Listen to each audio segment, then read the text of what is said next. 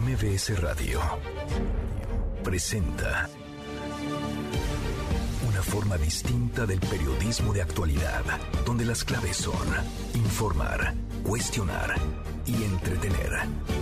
Manuel López San Martín en MBS Noticias.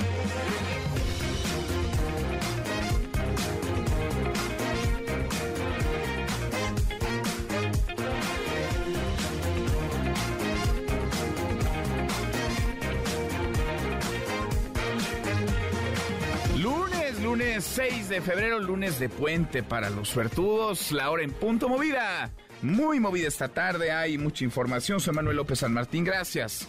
Muchas gracias que ya nos acompaña. Acaban de estar como todos los días, como todas las tardes, todas las voces. La polémica en torno no al fondo, no al mensaje, sino a la forma. Lo que se vio y cómo se vio. Ayer en el aniversario, la ceremonia de aniversario de la promulgación de la Constitución, el presidente López Obrador que arrinconó al presidente de la Cámara de Diputados, a la ministra presidenta de la Corte, Norma Piña, los hizo a un lado, no los tuvo cerca de él. Norma Piña, que por cierto no se levantó cuando el presidente López Obrador subió al presidium, fue la única que se quedó sentada en su asiento. Hay toda una interpretación y una polémica por este asunto, más de forma que de fondo. Vamos a tener lo último, las reacciones, los ecos. Hoy el presidente habló del tema, se dijo orgulloso de que la ministra presidenta de la Corte no se levantara de su asiento e iremos hasta Turquía trágico el saldo hasta ahora del terremoto magnitud 7.8 que azotó Turquía y Siria. Hasta ahora más de 2.500 personas muertas, una devastación brutal. Mucho que poner sobre la mesa, de arrancamos con las voces y las historias.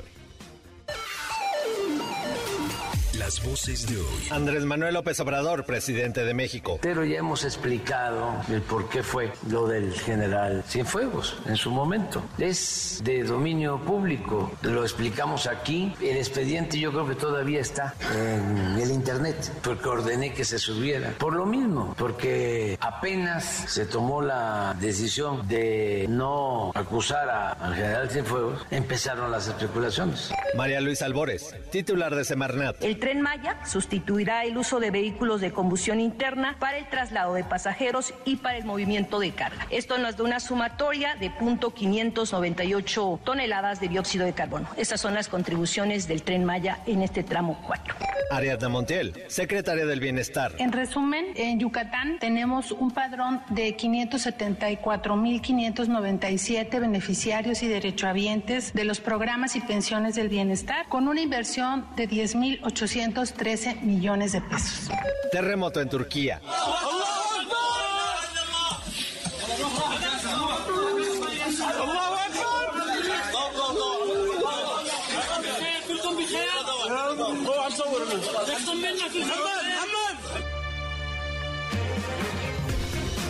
Son las voces de quienes hacen la noticia, los temas que están sobre la mesa y estas las imperdibles de lunes. Vamos, vamos con la información.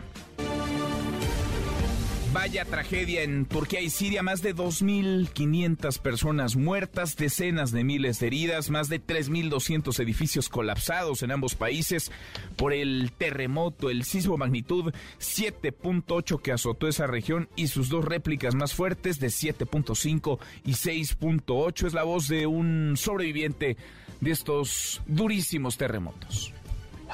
Gracias a Dios llegamos a este lugar y recibimos primeros auxilios. Es la voluntad de Dios. El edificio era un bloque de cuatro pisos. Nadie sobrevivió de los tres pisos superiores. Soy un sobreviviente gracias a Dios. Que hasta ahora no se tiene reporte de mexicanos afectados, así lo informó la cónsul de México en Estambul, Isabel Larvide, en su último corte de caja. Le doy, a ver, los números de atención por si busca información de algún familiar en Turquía, de algún familiar en aquella en aquella nación azotada por la fuerza de la naturaleza, la fuerza devastadora de estos sismos, de estos sismos. La embajada de Turquía ubicada en Ankara, ver, desde Turquía se marca 0533 956 3270, le repito 0533 956 3270. Desde México 0090 533 956 3270. Le repito, 0090 533 956 3270. El consulado en Estambul, en Turquía, desde Turquía, 0552 357 7715.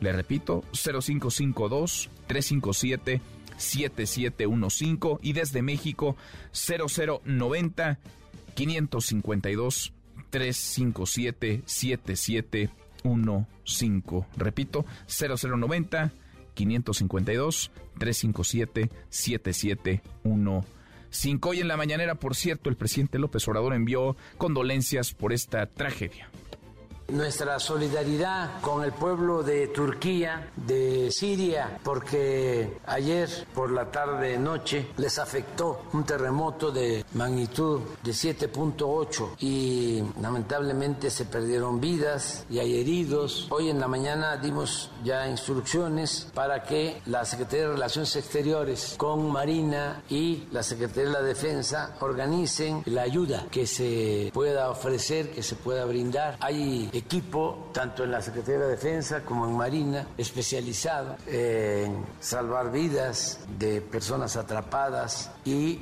nos vamos a, organizar para ayudar. Lo que decía el presidente esta mañana, ayuda, solidaridad a quienes están pasándola muy mal. En otro tema, siguiendo con el presidente, dijo sentirse orgulloso de que la ministra presidenta de la Corte, Norma Piña, nos haya levantado ayer cuando él llegó al aniversario de la Constitución en el Congreso de Querétaro. Lo ve como una muestra de que hay división entre poderes. La polémica está ahí, la polémica en redes está, pues no en el fondo, no en los mensajes, sino en la forma, en el presidium, en el acomodo de las personas que estuvieron ahí y en sí Norma Piña se levantó o no a aplaudir al presidente López Obrador. La voz del presidente en la mañanera de hoy.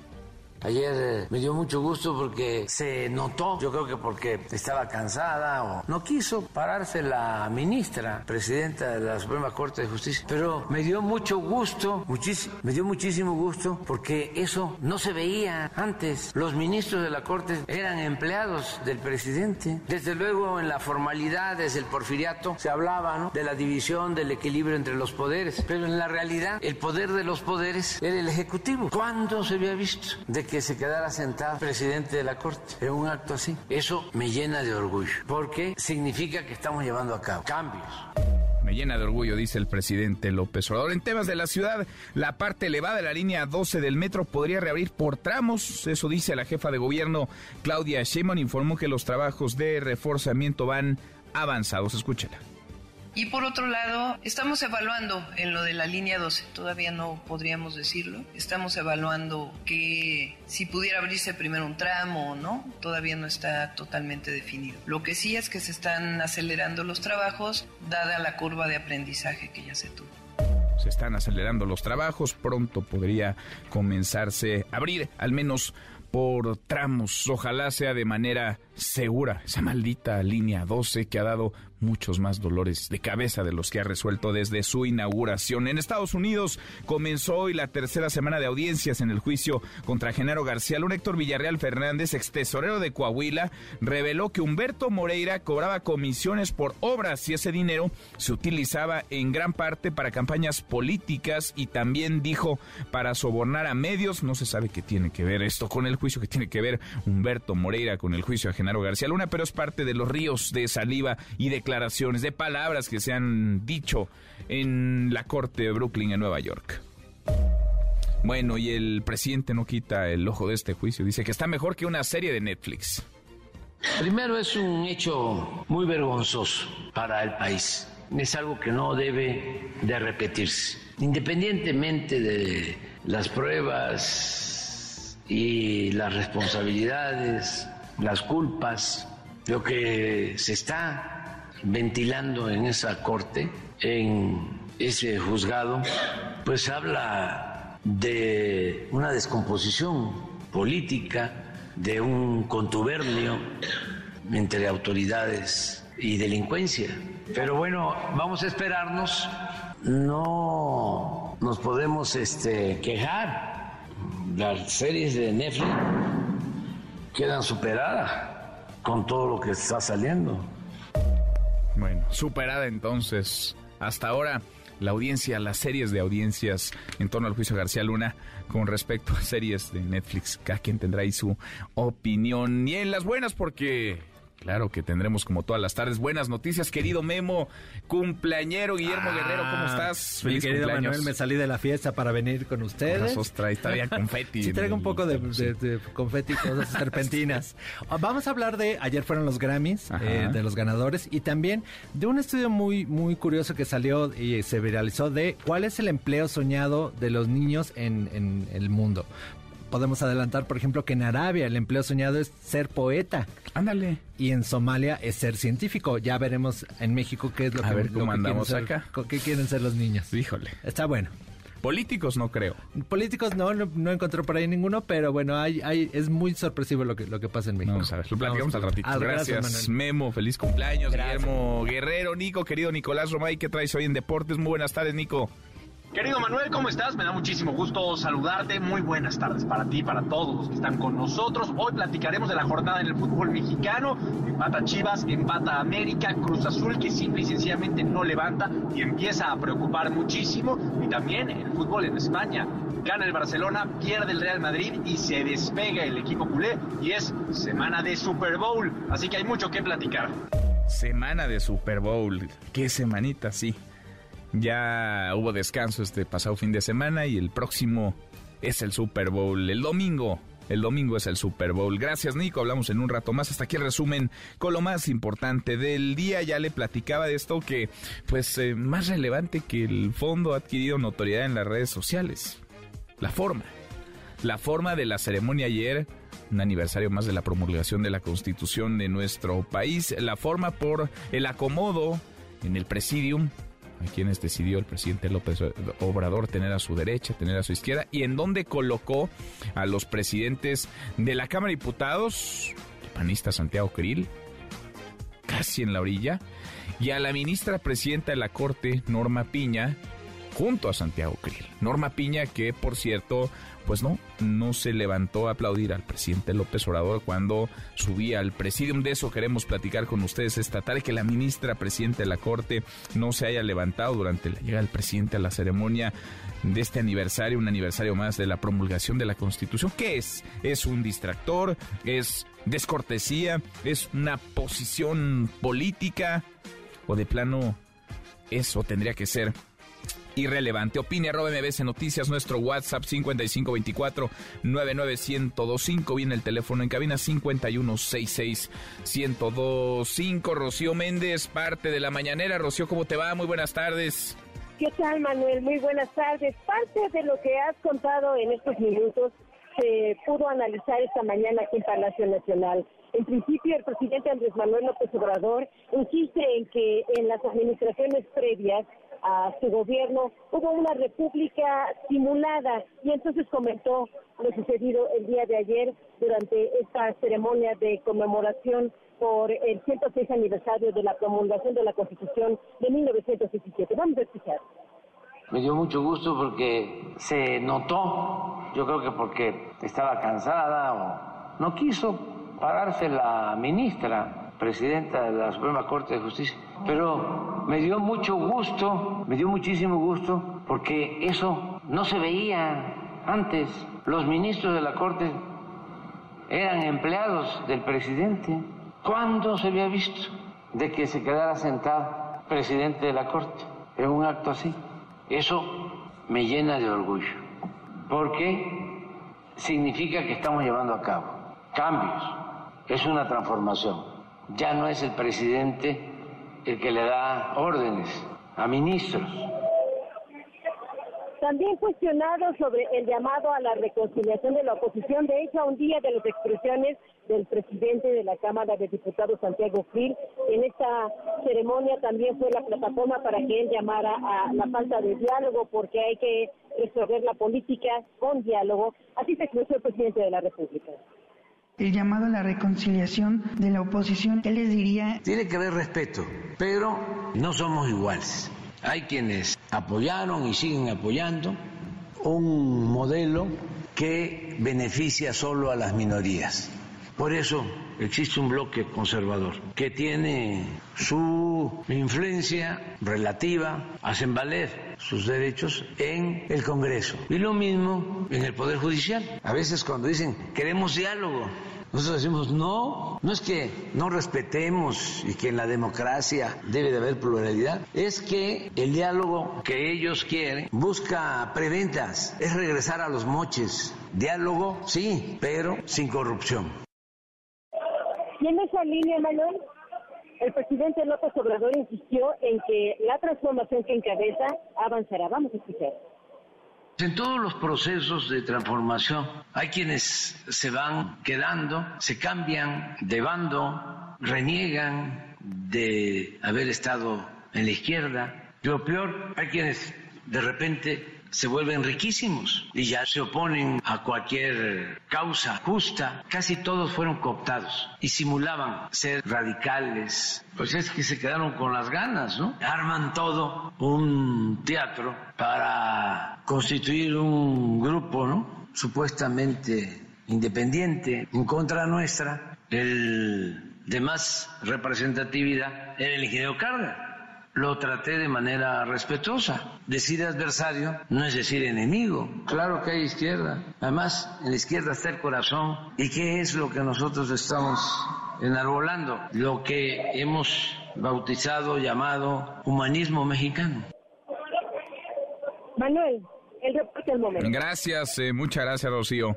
Buenas tardes. Muy buenas tardes. Bueno, dice entonces el presidente López Obrador que el hecho de que no se levantara la ministra presidenta de la Corte de su asiento, el momento en el que él llegaba, sí le aplaudió, como el resto, digamos, de quienes estaban ahí, pero no se levantó, se encontró en el presidente, no se puso de pie de su lugar. Dice que lo hace sentir orgulloso, orgulloso porque ya no es el presidente el que da órdenes a los ministros, estaba cansada o no quiso pararse, pero dice el presidente, lo dijo hoy en la mañanera, me dio gusto. En MBS Noticias, la opinión de Ezra Shabot. Querido Ezra, Ezra Chabot, pues llama la atención solamente esto, el que se levante o no la ministra presidenta de la Corte, sino el acomodo, ¿no? Y cuando uno compara 2022, la estampa de 2022 contra la estampa de 2023, pues es visible que Santiago Krill estaba mucho más a la orilla que Sergio Gutiérrez, que era presidente de la Cámara de Diputados el año pasado de Morena, o que eh, la ministra presidenta de la Corte estaba también mucho más al costado, junto a Krill, precisamente de lo que estuvo Arturo Saldívar el año pasado. En fin, Esra, ¿cómo lo ves? ¿Cómo estás? Muy buenas tardes. Hola, buenas tardes, Manuel. Buenas tardes al auditorio. Pues sí, juego de las sillitas. Parecería ser que estábamos jugando eso. Por ahí hay un hay un video en donde la gente de protocolo empezó a mover ahí los cartoncitos de quién tenía que estar más cerca del presidente y quién más lejos.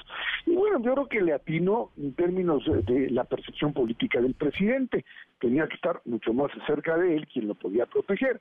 Y ahí está Dan Augusto, y ahí está el secretario de la Defensa, y pues más lejitos, pues Norma Piña y Santiago Krill, porque pues sí, son sus adversarios políticos, habría que reconocerlos. La reacción del día de hoy podría ser algo así como patrocinada por Vitacilina, porque lo que sucedió finalmente ayer es un, no solamente un, una expresión de símbolos de este país, de una enorme simbología, Manuel, sino una expresión clara de dónde estamos situados en términos de los poderes de la Unión. No del poder legislativo, porque Krill es hoy presidente de la mesa directiva, pero no tiene, por supuesto, la representatividad, digamos, de la mayoría, no la tiene. La mayoría estaba pues por allá, por el otro lado, en el Senado, donde pues ahí recibió todo el apoyo el presidente de la República por parte del senador Armenta. De este lado, Krill lo que hace, ahí en un ladito, para que no fuera a contagiar al presidente de rollos opositores, pues lo que hizo fue abiertamente lanzar un discurso que iba en doble sentido. Uno, por supuesto, y creo que es el más importante para él, la candidatura a la presidencia de la República, un discurso de todo un hombre de Estado y llamando a la concordia, llamando a la reconciliación, cuando él país se están dando hasta con la cubeta unos contra otros y por otro lado, por supuesto, el respeto a la propia Constitución, cosa que sabemos pues no, no ha sido nunca uno de los referentes del Estado mexicano, mucho menos en este momento. Y por supuesto, después de esta demostración, digamos, de independencia, lo que Norma Piña hace, más allá de paradas y sentadas, más allá de eh, formas de verla alejada, lo que queda claro es que Norma Piña no era la carta del presidente, lo que queda claro es que Norma Piña no era Arturo Saldívar, el hombre cercano en términos político-ideológicos al presidente, no que fuera su empleado, pero sí una personalidad que pues trataba de adecuar el funcionamiento de la Corte a las necesidades del régimen.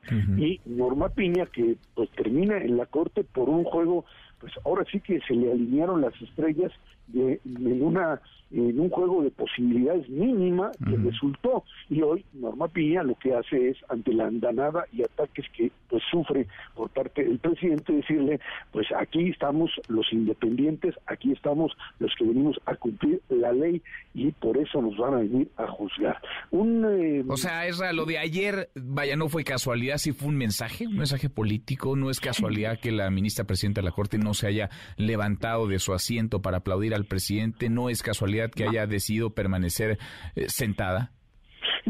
Tampoco es una casualidad que la hayan puesto en ese lugar. Sí, sí, sí. Oye, Alejandro Armenta, por ejemplo, el presidente del Senado, andaba buscando, no sé si viste esa, esa imagen, pero él, llegó y dijo, bueno, pues más o menos, seguramente nos, nos sentarán como el año pasado, ¿no? Y el presidente tuvo el año pasado a su derecha a Sergio Gutiérrez Luna, presidente de la Cámara de Diputados, y a su izquierda a Olga Sánchez Cordero, que era presidenta del, del Senado. Entonces busca su lugar ahí junto al presidente, no se encuentra, eh, se para junto a Dan Augusto López, el sector de gobernación que estaba a la derecha, el opresor tampoco, eh, un poquito más para allá, menos, entonces lo mandan de regreso y no, no, no, usted va, pues ni modo, porque él sí es de Morena, pero como a Cri lo sentaron en un extremo, pues él va en el otro extremo y quedó lejos del presidente. Además, acuérdate que es de la Morena, no tan Morena. La Morena de Monreal.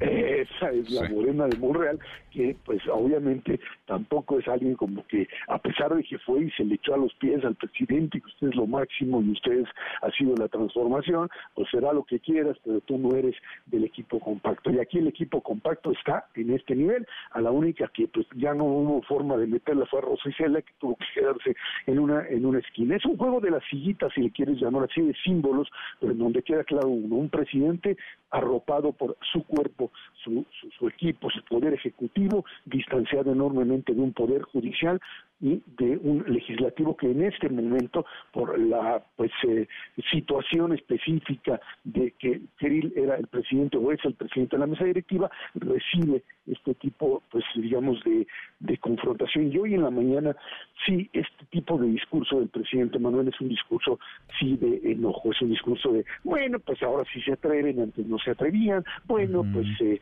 eh, incluso ahí estaba a irse otra vez contra Cuauhtémoc Cárdenas y los opositores y los adversarios, en algo que es la línea presidencial de generar este tipo de confrontación, y creo que eso es finalmente lo que le ha venido funcionando al presidente mientras otros giran por otro lado. Vamos a ver en los próximos días finalmente la eh, actuación de la Corte, porque esto es muy importante, Manuel.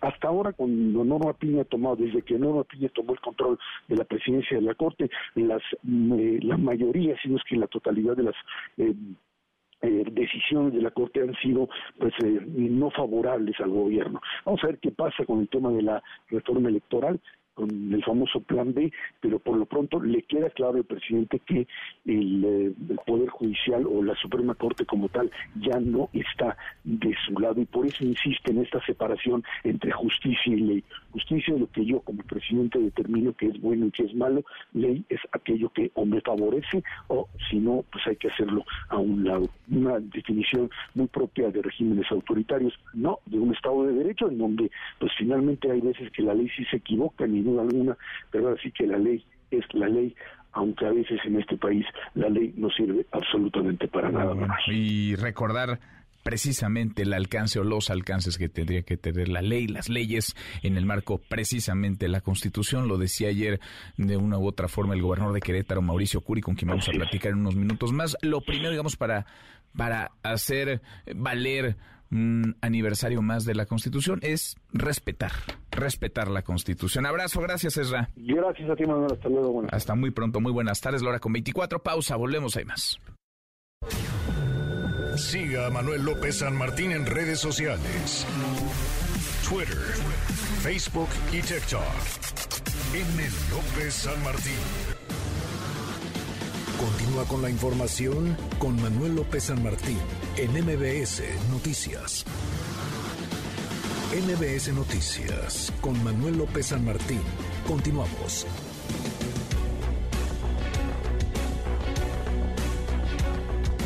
Seguimos casi, llegamos a la media la hora con 27. Dice la jefa de gobierno, Claudia Sheinbaum, que el metro, la línea 12 del metro en su tramo elevado podría reabrir pronto por etapas, por partes, pero podría reabrir pronto. Hablamos cada vez más del sistema de transporte colectivo y es que ha dado muchos dolores de cabeza. Los incidentes, las fallas no dejan de aparecer pese a la presencia de la Guardia Nacional. Se acusa, se insiste desde el gobierno de la Ciudad de México en señalar, en mencionar que hay guerra sucia detrás, no solamente de lo que califican como sabotaje, sino de la narrativa que envuelve al sistema de transporte colectivo. Adrián Jiménez, Adrián, ¿cómo te va? Muy buenas tardes. ¿Qué tal? Buenas tardes, Manuel Auditorio. Así es, el gobierno de la Ciudad de México se encuentra en esta etapa de evaluar la posibilidad de que se pueda abrir por tramos la parte elevada de la línea 12 del metro. En conferencia de prensa, la jefa de gobierno, Claudia Sheinbaum, informó que los trabajos de reforzamiento en este viaducto elevado de la llamada línea dorada se han acelerado debido a la curva de aprendizaje que tuvieron en un principio. Vamos a escuchar parte de sus palabras. Y por otro lado, estamos evaluando en lo de la línea 12, todavía no podríamos decirlo, estamos evaluando que si pudiera abrirse primero un tramo o no, todavía no está totalmente definido. Lo que sí es que se están acelerando los trabajos dada la curva de aprendizaje que ya se tuvo. Sheinbaum Pardo agregó que de los 258 claros, 33 ya están terminados y que el avance semanal es de entre 5 y 6 claros. Estos claros que pues eh, están diseñados cada uno de manera distinta con medidas milimétricas diferentes. Detalló que se concentran en la zona de periférico para terminar una primera etapa de esta obra de rehabilitación. Vamos a escuchar. Ya están terminadas todas las piezas de fabricación, queda una pieza solamente por fabricar. Hay 20 claros prácticamente terminados, ¿no? 33 claros ya terminados y hay un avance alrededor de 5 a 6 claros semanales. Y ahora se está reforzando lo que va eh, sobre periférico para tener una primera etapa completamente terminada. Y ya lo decía Manuel Auditorio, la jefa de gobierno Claudia Sheinbaum reiteró que existe esa guerra sucia en su contra, lo cual dijo se puede observar en redes sociales, en los volantes que se han repartido y bardas que han aparecido en distintos puntos de la ciudad. La mandataria capitalina informó que esta campaña negativa también tiene sustento en un análisis realizado por Infodemia, por lo que dijo no es un tema de un alcalde o de una alcaldesa de oposición en particular, pues dijo va más allá, eh, pues se trata de un ataque, dijo, bien orquestado. Vamos a escucharlo. Subí a mis redes sociales un, un, análisis que hace Infodemia de la guerra sucia contra mí y hacen un análisis de que en efecto está, pues es algo muy orquestado. Lo subimos ahí a la red social. Entonces no es un asunto de una persona u otra, ellos eh, responden a, a una visión, una visión y a una orientación. Una visión en donde la oposición, los adversarios no tienen ideas de construcción. Yo el otro día usé una frase que decía, nosotros construimos, ellos destruyen. La funcionaria señaló que lo importante en esta guerra sucia es que la ciudadanía ya sabe cuál es su origen en este sentido, advirtió que pese a estos ataques, la ciudad seguirá siendo progresista. Manuel Auditorio, la información que... Bueno, nosotros construimos, la oposición destruye, dice Claudia Sheinbaum, insiste en esta guerra sucia en su contra a propósito de los incidentes que no dejan de aparecer, que no dejan de ocurrir en el metro. Gracias, muchas gracias, Adrián. Buenas tardes. Muy buenas tardes. Es falso que la gente del Ministerio Público o el metro en su calidad de víctima, hayan solicitado el pago de 260 millones como concepto de reparación del daño. En dicha audiencia, como parte de la formulación de imputación, se hizo referencia a la cantidad de 210 millones 244 mil 467 pesos con 13 centavos como el monto aproximado del avalúo de los daños que aún no está determinado en su totalidad y se señaló que el metro cuenta con un seguro para ese fin, por lo que es falso que se hubiera requerido el pago de la cantidad señalada. La voz del vocero de la Fiscalía de Justicia de la Ciudad de México, Ulises Lara, y es que le quieren cargar toda la responsabilidad, le quieren cargar toda la culpa a una persona, a un chofer, un tren que se estrelló la mañana del 7 de enero de 2023, un tren que impactó a otro, causando la muerte de una joven, dejando más de 100 personas heridas en el sistema de transporte colectivo.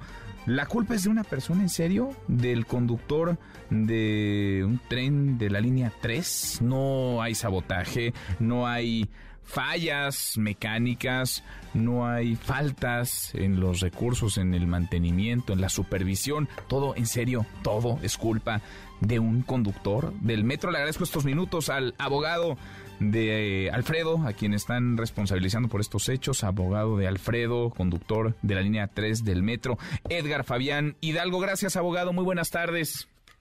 Muy buenas tardes, Manuel. Muchas gracias por, por este espacio y estoy completamente a tus órdenes. Al contrario, muchas gracias eh, por platicar con nosotros. Primero, lo primero, ¿cómo está Carlos Alfredo? ¿Cómo está eh, el conductor de la línea 3? Porque él quedó muy lastimado después de esos, después de esos hechos, después de ese choque. Es correcto, Manuel. De hecho, eh, ha tenido derivado de esas circunstancias dos intervenciones quirúrgicas. Afortunadamente va evolucionando muy bien. Y te puedo decir que de momento he estado muy tranquilo y va bien, vaya, va avanzando bastante bien con su recuperación. Qué bueno. Ahora, le están responsabilizando a él por este choque, es decir, ni sabotaje, ni fallas en el mantenimiento, ni faltas en el presupuesto. ¿Responsabilidad de él? ¿En serio, en serio hay responsabilidad en el, en el conductor? ¿Qué refiere él? ¿Qué dice Carlos Alfredo sobre estas acusaciones de la Fiscalía de la Ciudad de México, abogado? Bueno, en específico ya Carlos Alfredo eh, directamente respondió en la audiencia, en la continuación de la audiencia que se llevó a cabo el primero de febrero, muy tajante, muy contundentemente señaló que él realizó el trabajo que por el cual eh, está prestando servicios en el sistema de transporte colectivo, que es ser conductor, atendiendo las instrucciones, llevando a cabo la conducción conforme se le había instruido.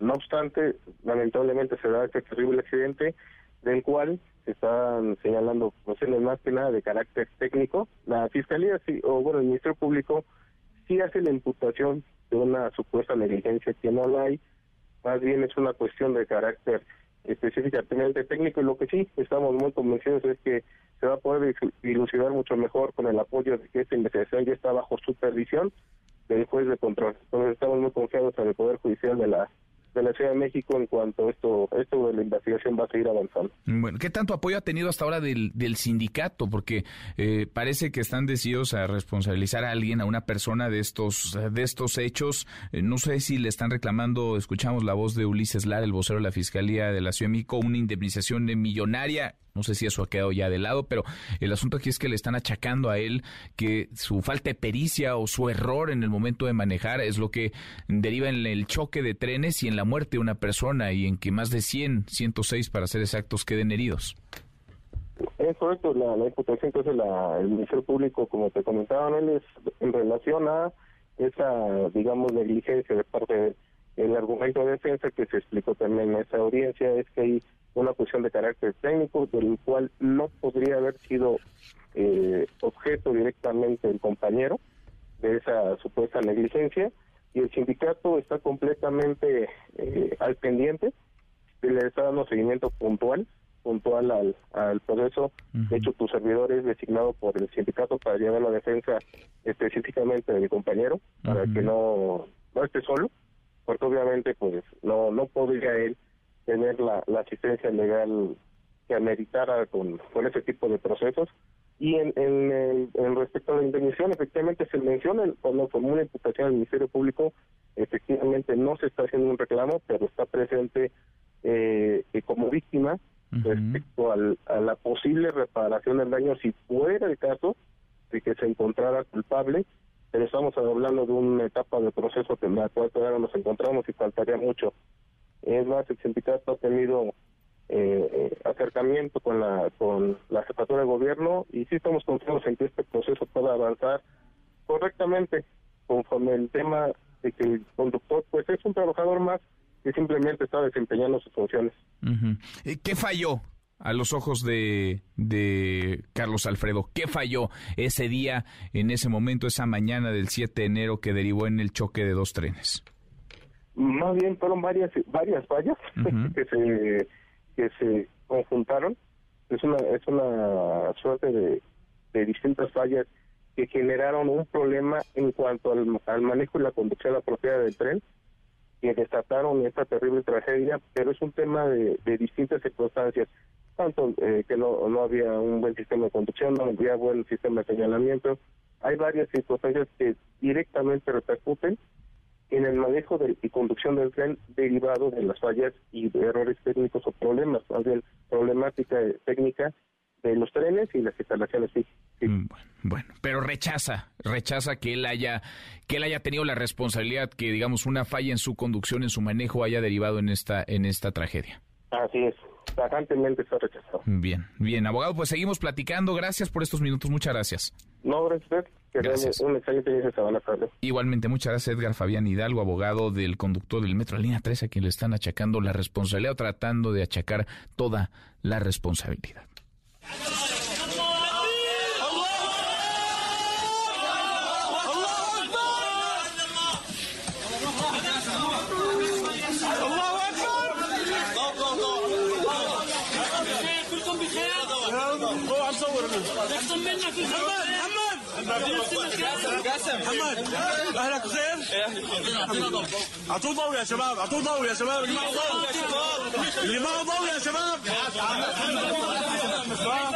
Nuestra solidaridad con el pueblo de Turquía, de Siria, porque ayer por la tarde noche les afectó un terremoto de magnitud de 7.8 terrible la devastación, las escenas, las imágenes son durísimas, son cientos de personas, miles de personas ya muertas, decenas de miles heridas, son muchos los edificios que se vinieron abajo, que colapsaron, las cifras siguen aumentando. Cuéntanos lo último, Lara Villalón, tú estás en Turquía, Lara, muy buenas tardes, buenas noches para ti, ¿cómo están las cosas allá?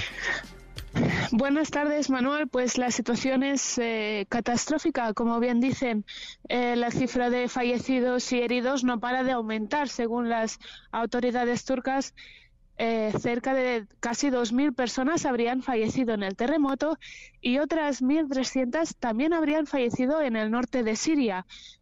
continúan las labores de rescate. Cerca de 5.000 edificios se han derrumbado tras el terremoto de 7,8 grados que ha sacudido Turquía en una lucha contra el reloj porque cada hora cuenta para encontrar a afectados con vida bajo los escombros. Eh, recordemos que en los últimos días se han producido varias tormentas de nieve y las temperaturas están bajo cero, por lo que se encuentran en una situación muy delicada, aparte de la emergencia que es el terremoto en sí mismo. Ahora, la situación, vaya, en el correr de los minutos y de las horas nos vamos enterando de las cifras que siguen aumentando. ¿Cuál es el balance que tienen ustedes? ¿Cuál es el balance oficial que hacen las autoridades hasta ahora? Pues según las autoridades turcas, eh, cerca de 1.700 personas habrían eh, fallecido y más de 10.000 habrían resultado heridas. Lo que se desconoce es cuántas personas han desaparecido bajo los escombros, por lo que la cifra de fallecidos podría ir aumentando a lo largo de la noche. ¿Qué está pasando en estos momentos? Es decir, la reacción de las autoridades en México. Tenemos una experiencia en torno a los sismos, a los terremotos. Los, los primeros momentos son claves para encontrar con vida a personas debajo de los edificios, de las viviendas que se vinieron abajo. ¿Cómo ha sido la reacción hasta ahora del gobierno, de los gobiernos? Pues el gobierno ha tenido una respuesta muy rápida, eh, ha conseguido movilizar a miles de personas en todo el territorio, entre los equipos de rescate, bomberos, la media luna roja turca, que es como la Cruz Roja, y eh, ha conseguido eh, llevar eh, por carretera y teniendo en cuenta que muchas carreteras también se han visto afectadas por el terremoto, ayuda a la población afectada. Aún así, nos llegan informes sobre algunos edificios en los que las autoridades turcas aún no han podido acceder y tampoco han empezado a mm, quitar los escombros para ver si queda gente con vida. Bueno, pues ¿Qué situación? ¿Los servicios, luz, gas, todo está funcionando, no está funcionando nada? Eh, cuéntanos sobre eso, Lara funciona. Las autoridades turcas han alertado a la población de que por favor solo utilicen eh, los teléfonos, la luz, etcétera, en casos de emergencia para no colapsarlos.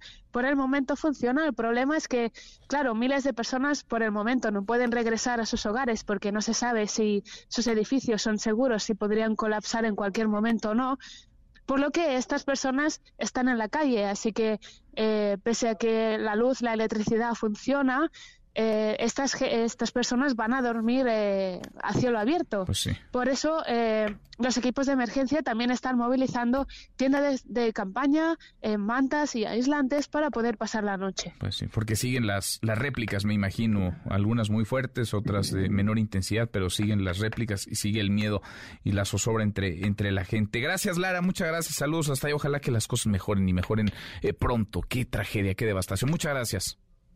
Muchas gracias a ustedes. gracias, muy buenas tardes. Lara Villalón desde Turquía, sin más de 2.500 personas muertas, son decenas de miles de heridos. La cifra oficial suele ser más conservadora, pero conforme avanzan las horas, conforme transcurre el tiempo, pues eh, las cifras van, van aumentando, son miles de edificios colapsados también, no solamente en Turquía, en Siria. Las réplicas no dejan de presentarse, dos muy fuertes, una de 7.5, la otra de magnitud 6.8, en fin, no le quitamos la vista a lo que sucede allá. Del tema, también hay reacciones en nuestro país, la Cancillería mexicana pone a disposición teléfonos, eh, ofrece ayuda, solidaridad, Hatsiri Magallanes. Hatsiri, ¿cómo te va? Muy buenas tardes. Así es, así es. ¿Qué tal, Manuel? Muy buena tarde. Pues fíjate que en nombre del gobierno mexicano ya la Secretaría de Relaciones Exteriores expresó su solidaridad y también extendió sus condolencias al pueblo sirio por los daños y las irreparables pérdidas humanas ocasionadas justamente por el sismo ocurrido en el sur de Turquía. La Embajada de México en Turquía precisamente confirmó que hasta el momento no hay reporte de mexicanos que hayan sido víctimas de estos sismos y bueno, pues dice que todavía están en espera de que llegue más información información en las próximas horas.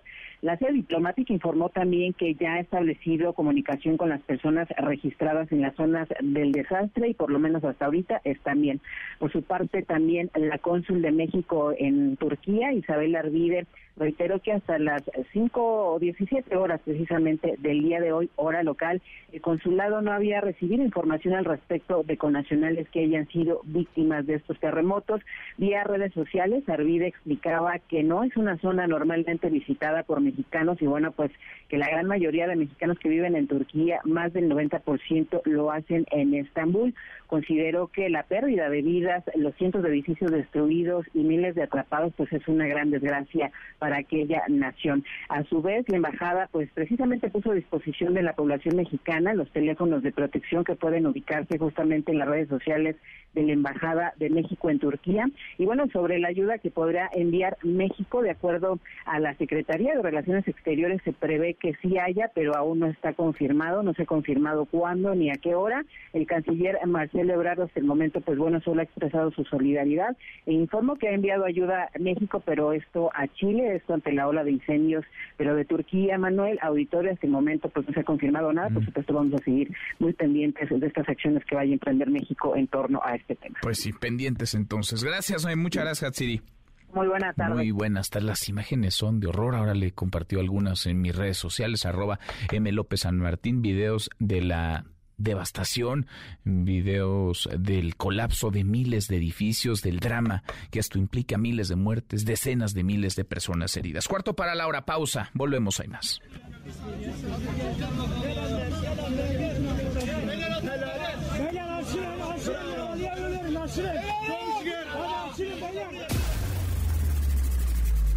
Redes sociales para que siga en contacto: Twitter, Facebook y TikTok. M. López San Martín. Continúa con la información con Manuel López San Martín en MBS Noticias. Ya estamos de regreso. MBS Noticias con Manuel López San Martín. Continuamos. Los numeritos del día. Sí, Tlali Sáenz Tlali, qué gusto saludarte. ¿Cómo estás? ¿Qué tal, Manuel? Buenas tardes a ti también a nuestros amigos del auditorio. Te comento que en esta jornada de lunes los principales índices en Wall Street pierden. El Dow Jones Industrial retrocede 0.44%, el Nasdaq lo hace 0.15% y en México no hay operaciones financieras debido al primer puente largo a la conmemoración de la promulgación de la Constitución de nuestro país. Por lo pronto te comento que el dólar se vende en promedio en el Aeropuerto Internacional de la Ciudad de México en 19 pesos con 10 centavos, mientras que el euro en promedio se vende en 19 pesos con 29 centavos. Finalmente, el precio de la criptomoneda más conocida, el Bitcoin, es de 435.270 pesos por cada criptomoneda. Manuel es mi reporte. Buenas tardes. Gracias, muchas gracias, Itlali. Muy buenas tardes. Economía y finanzas. Con Eduardo Torreblanca. Lalo, qué gusto, qué gusto saludarte, ¿cómo estás? Igualmente, Manuel, me da mucho gusto poder saludarte, iniciar la semana Buenas tardes al auditorio. Muy buenas tardes, Lalo. Ya hemos platicado del peso fortachón, el peso que se estaba apreciando con respecto al dólar, pero ¿qué pasó? ¿Algo pasó? ¿Por qué se debilitó el peso en horas, Lalo? Sí, fue, bastaron eh, pues pocos días, pocas horas en realidad para que pasáramos del superpeso a este peso ya golpeado por una aparente depreciación de la moneda frente al dólar estadounidense hace a pocos días estábamos en 18.50, no estábamos haciendo fiestas, ahora resulta que estamos perdiendo dinero. Hace una hora y media estaba el peso mexicano en 19.22 contra el dólar, una depreciación de 1.4%, y como antes explicamos al público que el superpeso estaba vinculado más bien a una depreciación del dólar frente al resto de las monedas en el mundo, ahora tenemos que aclarar que la pérdida de valor del peso frente al dólar en estas horas, en estos tres días, tienen que ver con el fortalecimiento de la moneda estadounidense. ¿Y por qué se fortaleció? Porque resulta que el viernes, cuando nosotros preparamos maletas para disfrutar el puente o el fin de semana largo, se dio a conocer el dato del desempleo en la Unión Americana y, la creación de trabajo, de, de trabajos. Y mira, que crecieron a ritmos de 510 Uy, ¿se nos fue Lalo? A ver, porque nos iba a dar un dato interesante a propósito del por qué, por qué se debilitó el peso.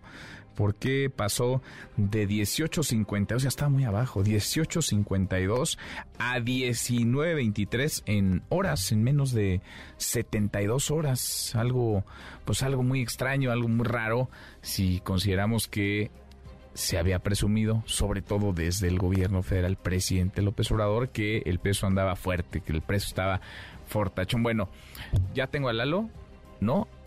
Sí, está. A ver, Lalo, ahí te seguimos escuchando.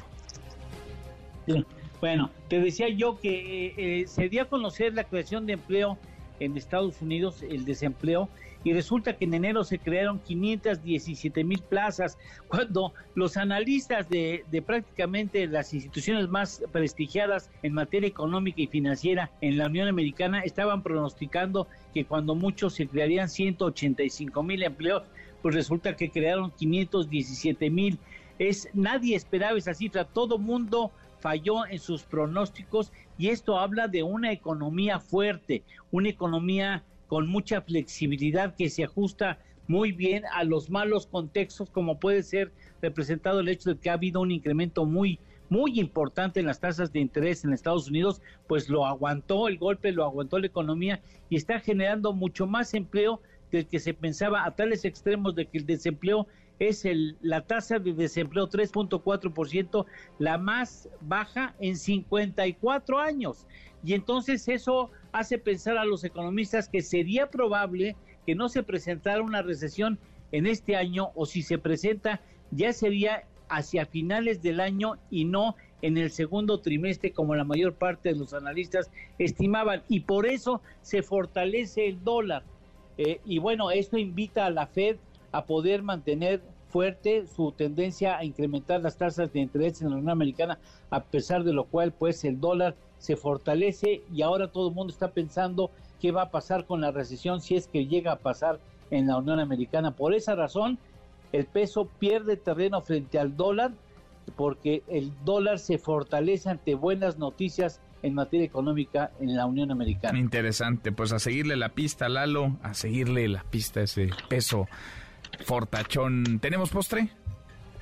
Claro que sí, hace dos días Mazatlán vuelve a tener en sus manos el récord Guinness del cóctel de camarones más grande en el mundo. Ándale. Fíjate, le invirtieron, sí, bueno, le invirtieron tonelada y media de camarón, tonelada y media de camarón. Mandaron a hacer una copa, por supuesto, una copa especial para el evento, tonelada y media de camarón, le agregaron cebolla, jitomate, picante, lo que usted sabe que lleva un cóctel decente de, eh, de materia de camarón. Total del peso del cóctel, 1.701 kilogramos y lograron pues el nuevo récord de Guinness. Lo acaban de obtener hace dos días. Pues ya se hambre, Lalo, ya se hambre. Abrazo grande. Igualmente, Manuel, gracias, buenas tardes, buen provecho. Muy buenas tardes, Eduardo Torreblanca, y tenemos como todas las tardes, claro que tenemos buenas noticias. Gracias, Manuel. Oiga, ¿usted qué quería ser de grande? ¿Abogado? ¿Astronauta? ¿Rockero? La empresa Remy Try hizo un estudio a nivel mundial de qué es lo que nuestros jóvenes quieren ser. Está bien interesante, oiga. Somalia es el único país en el mundo donde los chamacos quieren ser científicos. En Arabia Saudita su empleo soñado de ser poetas. Por mi alma inconquistable. En Estados Unidos quieren ser pilotos, en China nutriólogos y en la India escritores. Hay lugares más raros. En Vietnam su empleo soñado de ser cantante. Y en Tailandia, directores de cine. ¿Y en México? Ah, en nuestro país el empleo soñado es ser youtuber.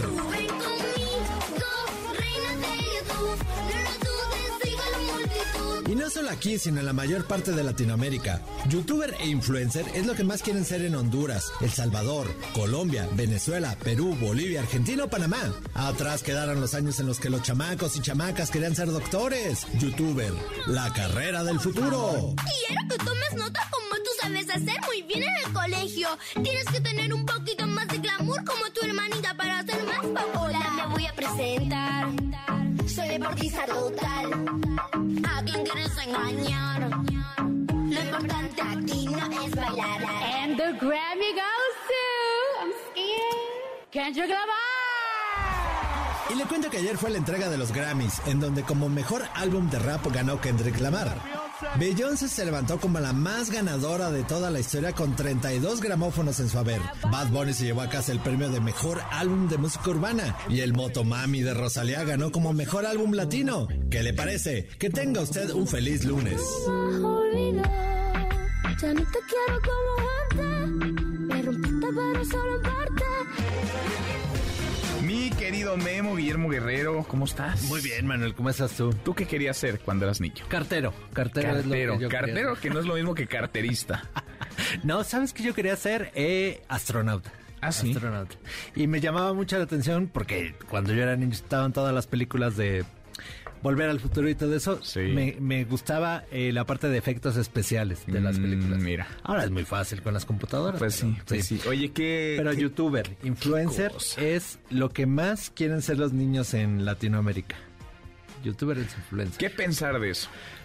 No, no lo sé, es lo Porque, más a ver, popular. tú- tú puedes ser eh, lo que quieras, destacar en tu profesión y después compartir ese conocimiento, ¿no? Dar una conferencia, tener un programa, dar un comentario sobre eso, digamos, que te vuelve experto, el tema que te apasiona, ¿no? Pero Claro. ser youtuber nomás por ser youtuber, Solamente o ser influencer nomás por ser influencer, por ser famoso, pues no. Claro, por la fama. Hay, hay países en Latinoamérica, bueno, por ejemplo, me parece que Brasil era como que quieren ser empresarios, emprendedores, es lo que ellos quieren ser. O hay otros donde quieren ser abogados, por ejemplo. Pero youtuber e influencer sí es solamente, pues, es lo, lo más por popular ser- por, la fama. por ser Claro, famoso. claro. Que te paguen las marcas por, Híjole. por ser. Digo, hay de todo en ese mundo, ¿no? En ese mundo que es muy grande. Pero normalmente los youtubers o los influencers que trascienden son aquellos que manejan un tema, que construyen una buena reputación, que conectan con una audiencia y no aquellos, porque hay muchísimos también que hacen cualquier cosa con tal de fama. Claro, y también es muy curioso hacer notar que en España también es youtuber el, ah, también. Lo, que más quieren ser. Sí, en España y en Latinoamérica. Sí, bueno, pues ya. Mi querido Manuel, tenemos, tenemos regalos. ¿Tú quieres ser youtuber o no? No, yo no quiero ser youtuber. Qué bueno. Yo lo que quiero es es, eh, lo que quieres es romper la piñata, es lo que quieres. Es, tener una fiesta de cumpleaños. Fíjate que vamos a tener paquetes para los enamorados, paquetes de 14 de febrero, dos Ándale, muy bonitos. Muy románticos, muy romántico. Tenemos para Jorge Drexler también en el Auditorio Nacional, defendiendo al cavernícola con César Bono y para el cine. Escriban a premios mbc.com y que nos digan qué, quiere, qué querían ser de grandes. ¿Qué querían, ser, de grandes? ¿Astronauta o la? Ya veremos. Youtuber no. Youtuber no. Youtuber no. ¿Qué se escucha por ahí? Ah, mira. Es como una cumbia. La cumbia de las mañanitas, porque pues sí, a ti te tenemos que festejar con cumbias, tu cumple, Memo, muchas felicidades. Muchísimas gracias. Fíjate que ya aparté un, hay un parque con voy a poner globos y algunas ah, eh, cartulinas fluorescentes donde va a decir fiesta de Memo. Ahí aquí es. llegar. Aquí. aquí es. y va a haber diferentes concursos como agarrar la dona y Ah, qué bonito eso, donde colgaba la, la, dona. Claro. Qué bonito. Sí, ahí va a estar. ¿Todavía se, se utilizan? Yo creo que todavía alguna fiesta infantil. En los cruceros también. Los cruceros ahí voy a apartar en el camellón, ah, algún lugar con pastito. Para que pueda llegar Un banquito como el de Silvano Aureoles, ¿te acuerdas que lleva su ah, banquito para todos lados? Sí, lleven su banquito. Que cada quien lleve su banquito. Gracias, Manuel. Muchas Te ahorras el mobiliario. Gracias, Memo. Feliz cumpleaños, Guillermo Guerrero Loren. Punto pausa. Volvemos ahí más. Ya viene amaneciendo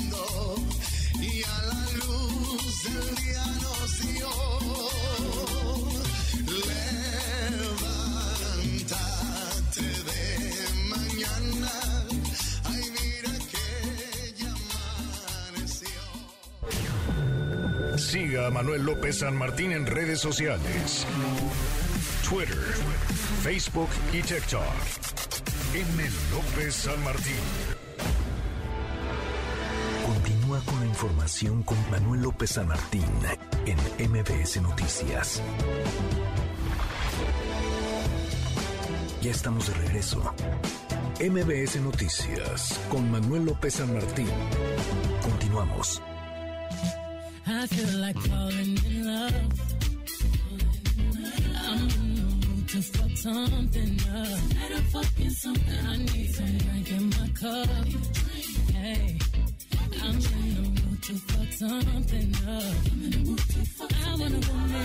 La hora con cinco minutos es lunes de puente para los suertudos. Revisamos las redes, cómo se mueven las cosas en Twitter. En las redes. Se reanudó el juicio a Genaro García Luna en Nueva York. El juicio contra el exsecretario de Seguridad Pública, Mariano Moreno. Mariano, tú lo sigues muy de cerca. ¿Cómo estás? ¿Cómo van las cosas? ¿Qué tal, Manuel? Buenas tardes. Me encuentro afuera de la Corte Federal del Este de Brooklyn, en Nueva York, en un día más de juicio en contra de Genaro García Luna, quien fue secretario de Seguridad Pública durante el gobierno de Felipe Calderón. Te comento, Manuel, que esta tercera semana de juicio comienza con el testimonio de Héctor Villarreal, quien fue subsecretario de Planeación y Presupuesto y también secretario de Finanzas del estado de Coahuila durante el gobierno de Humberto Moreira, quien gobernó el estado del año 2005 al 2011. Este testigo Manuel ya se declaró culpable de lavado de dinero ante las autoridades de Estados Unidos y, en esta sesión eh, ha hablado de un esquema de corrupción en donde se hacía un sobrecosto de proyectos de obra pública mientras se cobraban comisiones de manera ilegal a las compañías que realizaban estas obras. Héctor Villarreal Manuel reconoció que ese dinero se usó principalmente para comprar aviones, casas, eh, propiedades, televisoras, departamento y sobre todo para usarlo en campañas políticas. Héctor Villarreal también dijo que se le hizo muchos pagos a medios de comunicación, tanto de Coahuila como a medios a nivel nacional. Hay que recordar, Manuel, que ayer la defensa de García Luna le pidió al juez Brian Cogan vetar algunas declaraciones sobre este mismo testigo, declaraciones que mencionaban presuntos sobornos a algunos medios de comunicación en México. Al comenzar la audiencia de hoy, el juez Brian Cogan aceptó excluir ese testimonio, dado que él eh, en su opinión, no aporta mucho al caso, no tiene, no, no se relaciona con los delitos que se le imputan a Genaro García Luna aunque después Manuel, el juez cambió de opinión y dijo que podría aceptar el testimonio acerca de sobornos a medios de comunicación solamente si contienen información concreta y no rumores. Otra declaración importante que hemos escuchado, Manuel, es que en el 2009 eh, Héctor Villarreal acompañó al entonces gobernador Moreira a un edificio de inteligencia al cual le decían el búnker. Este edificio tenía los sistemas más avanzados de inteligencia y, la persona que les dio el tour de esas instalaciones fue Genaro García Luna, entonces secretario de Seguridad Pública. En algún momento de ese recorrido, Manuel, García Luna les ofrece comprar una tecnología muy conocida ya en México llamada Pegasus, que es capaz de infectar celulares a través de mensajes para poder escuchar y grabar las llamadas que tenga ese teléfono. El testigo dijo que el gobernador Moreira no quiso comprar Pegasus porque pensó que eso los podría afectar después. Para finalizar, Manuel, el interrogatorio Héctor Villarreal fue interrumpido por el receso eh, para el almuerzo, pero se reanudará en unos minutos y desde aquí seguiremos informando. Hasta aquí el reporte, Manuel. Gracias, muchas gracias, eh, Mariano. Así las cosas allá en Nueva York, muchas palabras, ríos de saliva, un montón de dichos.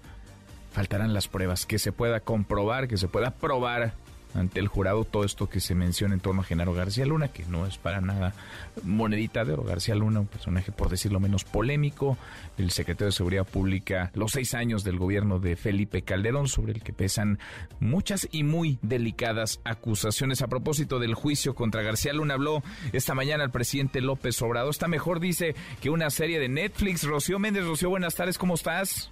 ¿Qué tal, Manuel? Muy buenas tardes. Sí, se plantearon una serie de posicionamientos y aclaraciones pertinentes de parte del gobierno mexicano con respecto a este juicio, pero en particular para el presidente Andrés Manuel López Obrador esto sigue siendo el reflejo de una descomposición política en el país. Vamos a escuchar. Es un hecho muy vergonzoso para el país. No debe de repetirse. Independientemente de las pruebas y las responsabilidades, las culpas, lo que se está ventilando en esa corte, habla de una descomposición política, de un contubernio entre autoridades y delincuencia, cómo se tomaron decisiones que llevaron a mayor violencia y hay que esperar a que se desahoguen todas las pruebas, que no se guarde nada. También salió que no quieren que se dé a conocer la versión de un testigo que habla que entregó García Luna o la Secretaría de Seguridad que manejaba recursos a un periódico. Los mismos abogados dicen eso no. Yo digo como mexicano, eso sí, vamos a esperar, no nos adelantemos. Creo que falta esta semana y la otra ¿Estaría solicitando su gobierno el regreso de García Luna para que enfrente a la justicia en este país? Así respondió el presidente López Obrador. Sí hubo solicitudes, pero sobre todo de manejo de dinero. Eso llevó a que el gobierno mexicano presentara una denuncia de carácter civil por un presunto desfalco de 700 millones de dólares. En la investigación que hizo Hacienda, sí se encontraron recursos que se enviaron a Florida y se usaron para comprar departamentos y yates. Y... Entonces, vamos a esperarnos la devolución del dinero, que es lo que nos importa, que de probarse que se trata de dinero ilícito, de recursos que se devuelvan a México. Y en el marco de esa exhibición de posible contubernio entre altas autoridades y los capos del narcotráfico, se incidió por otra parte, Manuel, al presidente López Obrador que cuál fue la razón por la cual no se inició una investigación en torno al general Salvador Cienfuegos. Escuchemos. Bueno, pues es una supuesta negociación. Son las conjeturas. Ya hemos explicado el por qué fue lo del general Cienfuegos. El expediente yo creo que todavía está en el Internet, porque ordené que se subiera lo detienen, esto en víspera de las elecciones. en Estados Unidos. Nos avisaron cinco minutos antes, violaron los convenios, no se lo informaron al presidente Trump, solicitamos que nos enviaran el expediente y lo analizamos y nos dimos cuenta que habían fabricado todas las acusaciones. Ofrecieron que enviaban al general a México y que aquí se hiciera una revisión. Lo hizo la fiscalía y se encontró que no había elementos. Si ahora los que están llamados como testigos presentan pruebas y son contundentes, pues es otro asunto. Pero en el caso que nos correspondió a nosotros, no había pruebas. Manuel, es el reporte. Gracias, muchas gracias, Rocío. Buenas tardes. Muy buenas tardes. Oiga, se sigue moviendo el nombre de la ministra presidenta de la Corte, Norma Piña, el hashtag aniversario constitución. Porque, a ver, ayer fue el aniversario de la constitución, la ceremonia de promulgación del aniversario de la constitución, aniversario más en Querétaro como cada año hasta ahí, pues todo normal. Pero para cuando uno eh, contrasta la imagen de este 2023 con respecto a la de 2022, pues sí hay diferencias, diferencias de forma, sobre todo, el acomodo. Mire, a la derecha el presidente López Obrador, el año pasado estaba el presidente de la Cámara de Diputados, Sergio Gutiérrez Luna, de Morena, y a su izquierda la mm, eh, presidenta del Senado, Olga Sánchez Cordero, también de Morena. Pero este año a su derecha estuvo el secretario de Gobernación, Adán Augusto López, y a su izquierda el gobernador de Querétaro, Mauricio Curia. Los presidentes de las cámaras los mandó pues a los extremos. Santiago Krill, del PAN, casi a la orilla de la mesa, muy a la derecha el presidente López Obrador, y Alejandro Armenta, presidente del Senado, eh, digamos en la misma posición, pero a la inversa, izquierda, muy a la izquierda los eh, secretarios de Defensa y Marina cerca del presidente López Obrador, el general secretario de la Defensa Luis Crescencio Sandoval a la derecha de Adán Augusto López, el almirante Ojeda a la izquierda de Mauricio Curi, gobernador de Querétaro, cuando el año pasado pues se encontraban prácticamente a la orilla ambos ambos secretarios. Y llamó la atención la imagen de Norma Piña. Norma Piña la mandaron pues también casi a la orilla junto a Santiago Krill. Parece que allá eh, les tocó a los opositores. Cuando el año pasado, quien era presidente de la Corte, el ministro Arturo Saldívar, estuvo a la derecha de Sergio Gutiérrez Luna, el presidente de la Cámara de Diputados. Es decir, a un lugar, a dos lugares del presidente de la República. Y sobre todo llama la atención que el día de ayer, cuando el presidente sube al presidium, se levantan todos los gobernadores, todos quienes se encontraban en la mesa, todos menos una persona, la ministra Norma Piña ya no se levanta, ella eh, decide permanecer eh, sentada, se aplaude, pero se queda en su asiento, no, no se pone de pie, sino hasta que comienza ya a entonarse el himno, el himno nacional. Hoy el presidente López Obrador fue cuestionado sobre esto, de lo que se especuló mucho a lo largo de la tarde de ayer. Esto esto dijo, esto dijo el presidente López Obrador. Ayer eh, me dio mucho gusto porque se notó, yo creo que porque estaba cansada o no quiso pararse la ministra, presidenta de la Suprema Corte de Justicia, pero me dio mucho gusto, muchísimo, me dio muchísimo gusto porque eso no se veía antes. Los ministros de la Corte eran empleados del presidente. Desde luego en la formalidad, desde el porfiriato, se hablaba de la división, del equilibrio entre los poderes, pero en la realidad el poder de los poderes era el Ejecutivo. ¿Cuándo se había visto de que se quedara sentado presidente de la Corte en un acto así. Eso me llena de orgullo, porque significa que estamos llevando a cabo cambios. Me llena de orgullo, dice el presidente López Obrador.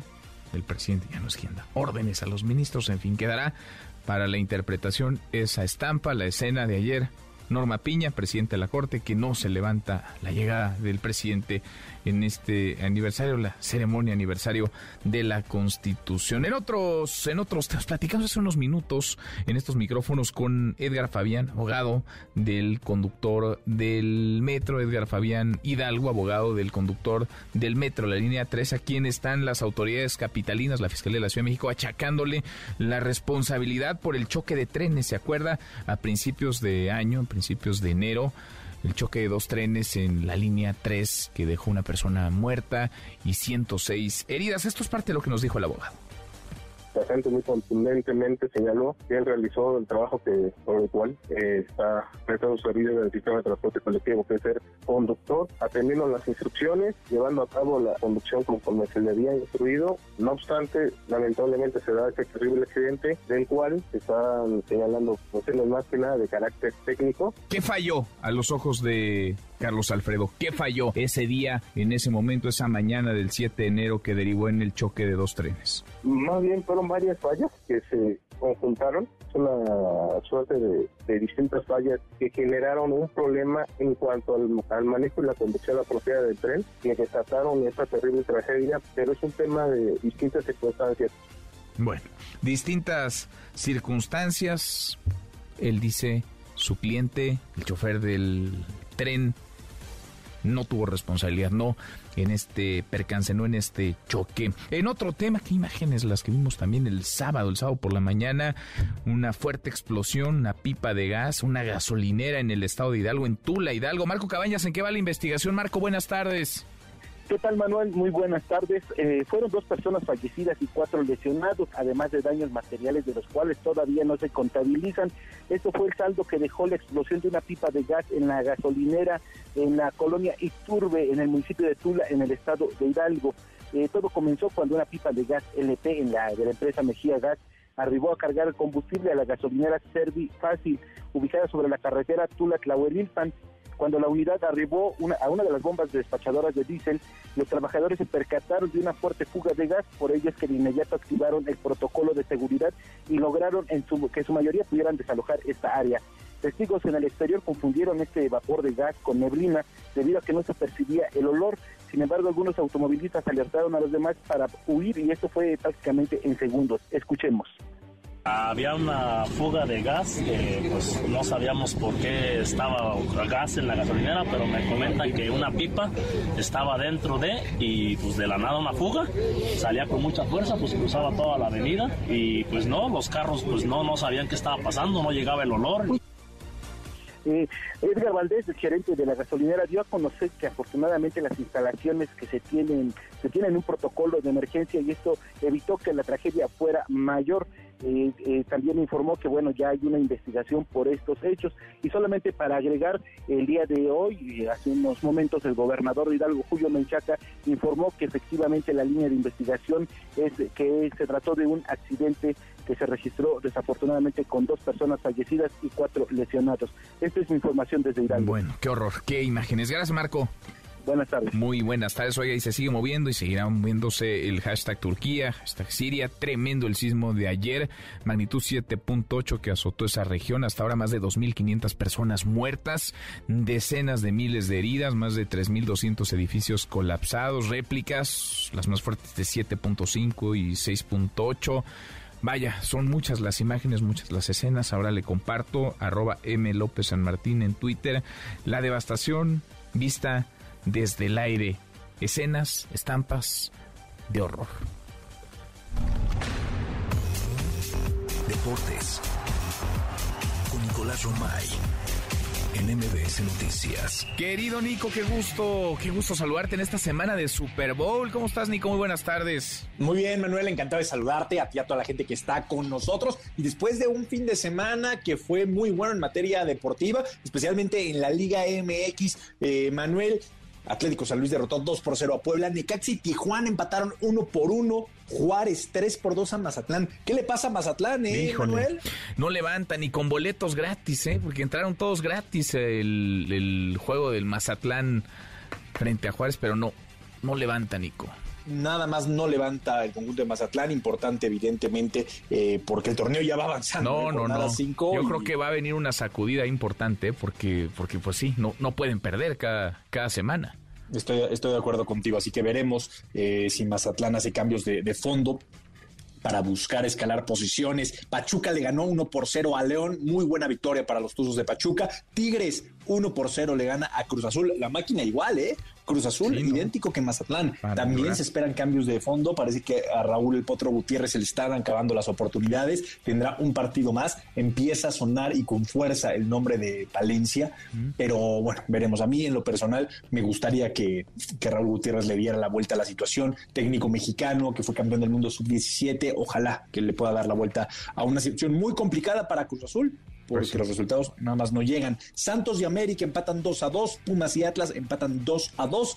Chivas y Querétaro 1 a 1 y Rayados le gana 2 por 1 a Toluca. Muchos empates en esta jornada 5, Manuel. Muchos, muchos empates. Ahí va calentando el torneo, ya vamos próximos a la, a la mitad.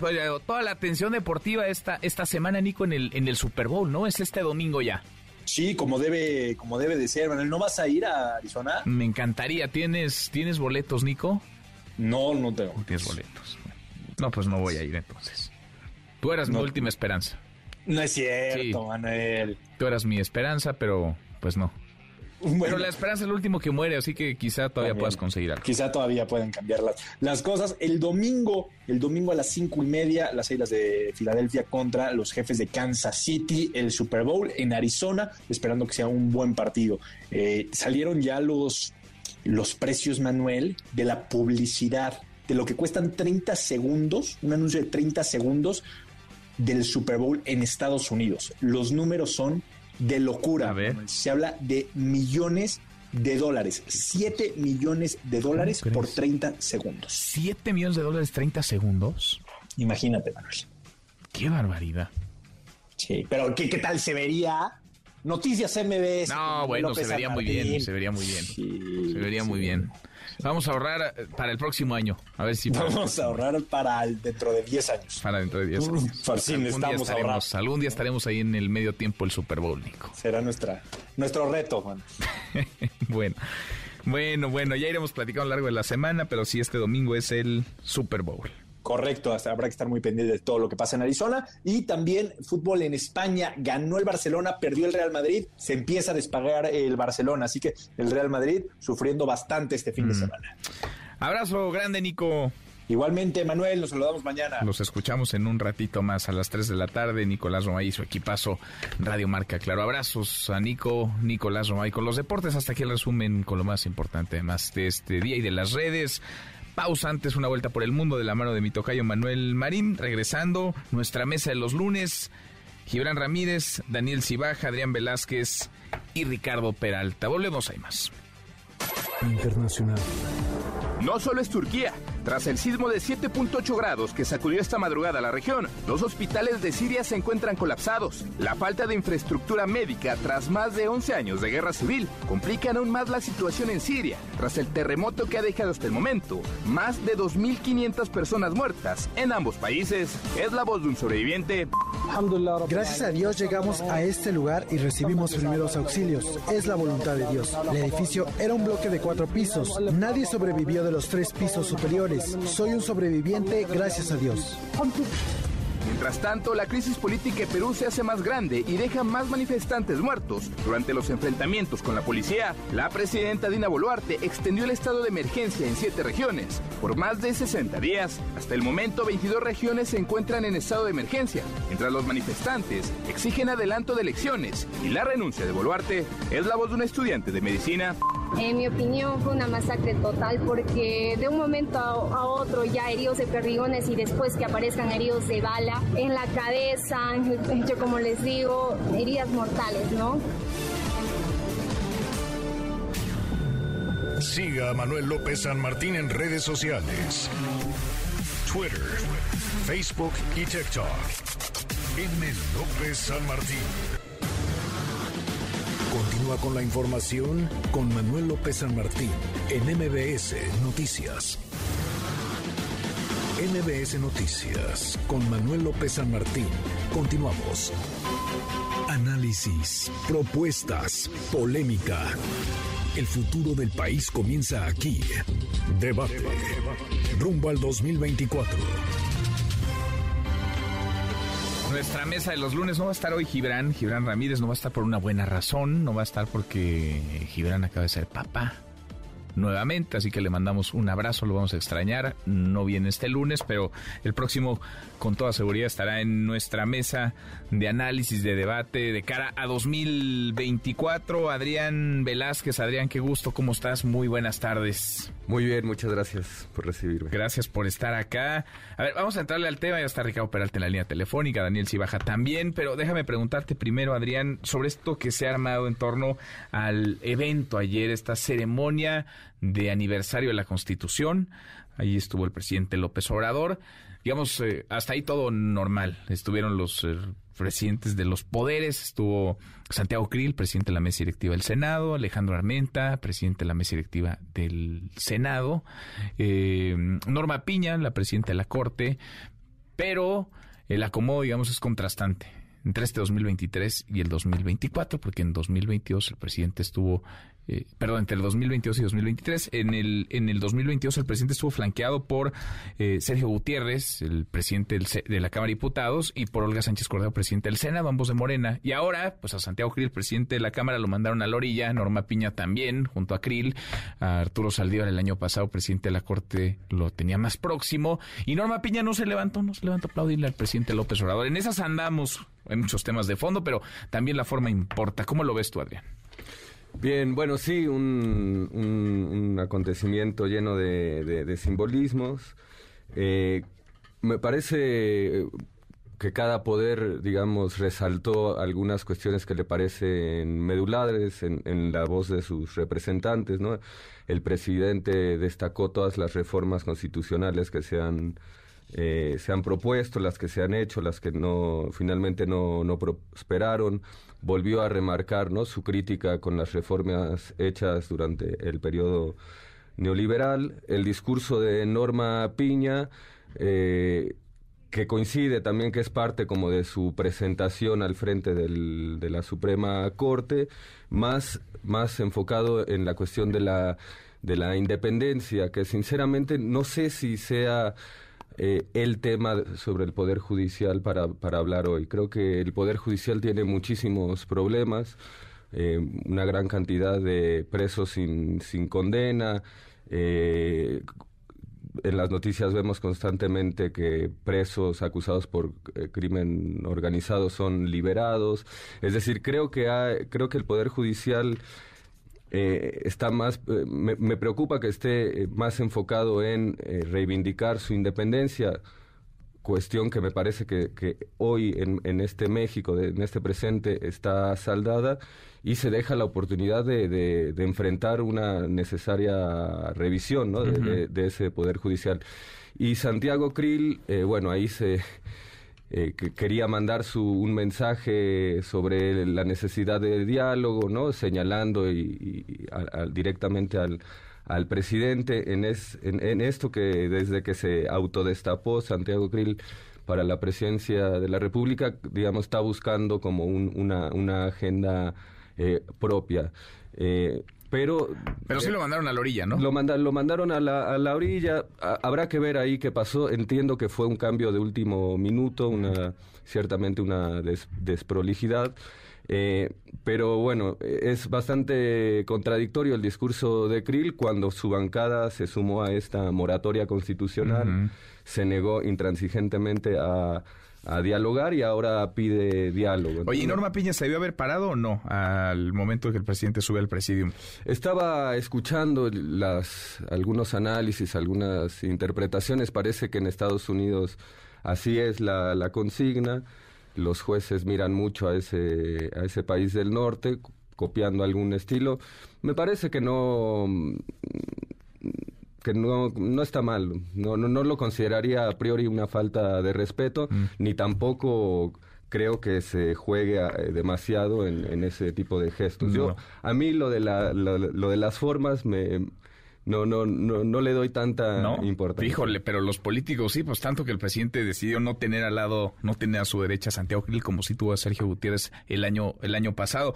Ricardo Peralta, querido Ricardo, ¿cómo lo ves? ¿Cómo estás? Quiero mucho saludarte, querido Manuel, igualmente Daniel y Adrián. Por supuesto, que le damos un fuerte abrazo por el nacimiento de su hija. Miren, pues para mí sí las formas son muy importantes. Déjame interrumpirte, Ricardo, pues se está cortando, a ver, a ver si recuperamos y ponemos un poco mejor la recepción del teléfono de Ricardo Daniel Cibaja, diputado. ¿Cómo estás, Daniel? Hola, muy bien, un saludo a todas y a todos. Pues mira, yo creo, Manuel, eh, Adrián, eh, Ricardo, que eso habla muy bien de nuestra democracia. Refleja la pluralidad, me parece que habla bien de nuestra democracia para tener aquellos como la oposición que dice que la democracia está en peligro, que el presidente no respeta y que casi casi estamos en una dictadura. Este, vean, ¿no? A mí me da muchísimo gusto que nuestras instituciones democráticas eh, estén tan sólidas que pueda la ministra discrepar del presidente, el presidente de la ministra, del presidente del de la Cámara de Diputados en un debate republicano, que el presidente no coincida con ellos, que Santiago Creel diga otra cosa y tampoco se coincida. Me parece que eso la vino nuestra democracia, Manuel. Ya había bien de que el presidente Andrés Manuel es un presidente demócrata que respeta. Yo creo que cuando habíamos podido escuchar eso, Manuel, en el en el famoso PRIATU o en el sistema neoliberal, jamás, ¿no? Me parece que habla muy bien que la ministra no le aplaude al presidente, yo no, no criminalizaría a la ministra y nada, digo, qué bueno, qué bueno que tenga diferencias y que esas diferencias sean democráticas y sean institucionales, qué bueno es que Santiago Krill también tenga una posición contraria, pues eso habla bien de nuestra democracia. Lo que sí me parece un abuso es lo que hace Santiago Krill que justo lo que hemos visto que también hacen algunos compañeros de nuestro movimiento. No puedes usar una figura que tienes de manera institucional para promoverte personalmente. Me parece que eso sí es un error de Santiago Krill, que espero que lo corrija, porque si él en verdad quiere ser candidato presidencial, pues tiene derecho legítimo. Lo que no se vale es usar una representación del pueblo, que al final es una representación plural, porque ahí él es presidente de la Cámara de todas y de todos, del PAN, del PRI, del PRD, de MC, del Partido Verde. O sea, se equivocó Krill al, utilizar, digamos, esa esa plataforma que tiene como presidente de la Cámara para un asunto personal. Y, y, lo de la ministra Norma Piña no no no te alarma, digamos, no tendría que ser un motivo de parece que habla bien y habla y la verdad Manuel habla muy bien también del presidente Luis Manuel. repito, cuando un presidente eh, habría habría sucedido en nuestro en otro sistema con otro presidente jamás no habla muy bien del presidente. Lo de Santiago Krill sí me llama la atención Manuel porque si lo criticamos hacia afuera pues tenemos que tener autoridad moral para hacerlo hacia adentro que es un llamado de atención también para nosotros para ver y para poner las reglas claras no usar una institución o un cargo que se te da por una vía institucional para una promoción. ¿Eso se lo estás diciendo, Adrián? No, no, no, no, ah. no, eh, no, no, en general los ah, compañeros. Ah, bueno. Inclusive, pues no, Noroña siempre se lo critica, por ejemplo, nos lo critican otros eh, del equipo del canciller, no me refiero a que sí debemos de poner las reglas claras para que eso no suceda. Bueno y para que haya un debate democrático libre y en verdad republicano. Lo de ayer, Manuel, es un gran reflejo de nuestra vida republicana. Yo creo, contrario ahí, si difiere un poco el presidente, dicen que él, decía hoy en la mañanera, ¿no? Que los del PAN llamaban al diálogo porque pedían moches. Me parece que el republicanismo si algo tiene una certeza es que se puede dialogar en beneficio de la gente transparentemente, con una agenda clara y concreta. Y obviamente, yo siempre he dicho, en beneficio de la gente, ¿no? Antes lo hacían en beneficio de unos cuantos de las cúpulas, hoy se hace en beneficio de del pueblo del pueblo de México y eso en verdad, por ejemplo, yo celebro el discurso del del senador Armenta, ¿no? Es muy bueno, muy claro y qué bueno, porque eso refleja también que hay un grupo mayoritario en el Senado que apoya al presidente mm. y que, repito, somos del mismo movimiento eh, emanaron de un voto popular y representan un proyecto de nación distinto al de los otros partidos. Bueno, a ver, el fondo y la y la forma de lo de ayer, Ricardo, Ricardo Peralta, de cara a todo, porque pues ya estamos en el en la sucesión eh, adelantada, ¿no? En este paraguas de, de 2024. ¿Cómo, lo ves tú? Yo creo que sí son importantes las formas. Eh, recordemos que la Constitución es la Biblia de la patria y el día de ayer tendría que ser un reflejo precisamente de esa constitución en la división de poderes. Me pareció muy franco y muy transparente que se estén dando esas definiciones institucionales. Recordar que las personas no son la institución, sino quien representan en ese lugar, en esa silla. Y la posición del presidente López Obrador yo creo que eso ha sido ejemplar. A cada una de las personas no solamente les ha dado su lugar, sino que además les ha respetado precisamente esa diferencia. Respecto a Santiago Krill y utilizar esta plataforma para publicitarse desde incluso la Cámara de Diputados cuando se hizo este evento donde acudió una escolta armada del ejército, vaya, los que hemos ido a actos públicos en muchas partes del país, si son miembros de la Marina, de la Policía Municipal, Estatal, del Ejército, en algunos casos, vaya, hasta la escolta de bomberos van con un hacha, porque es parte incluso de la indumentaria.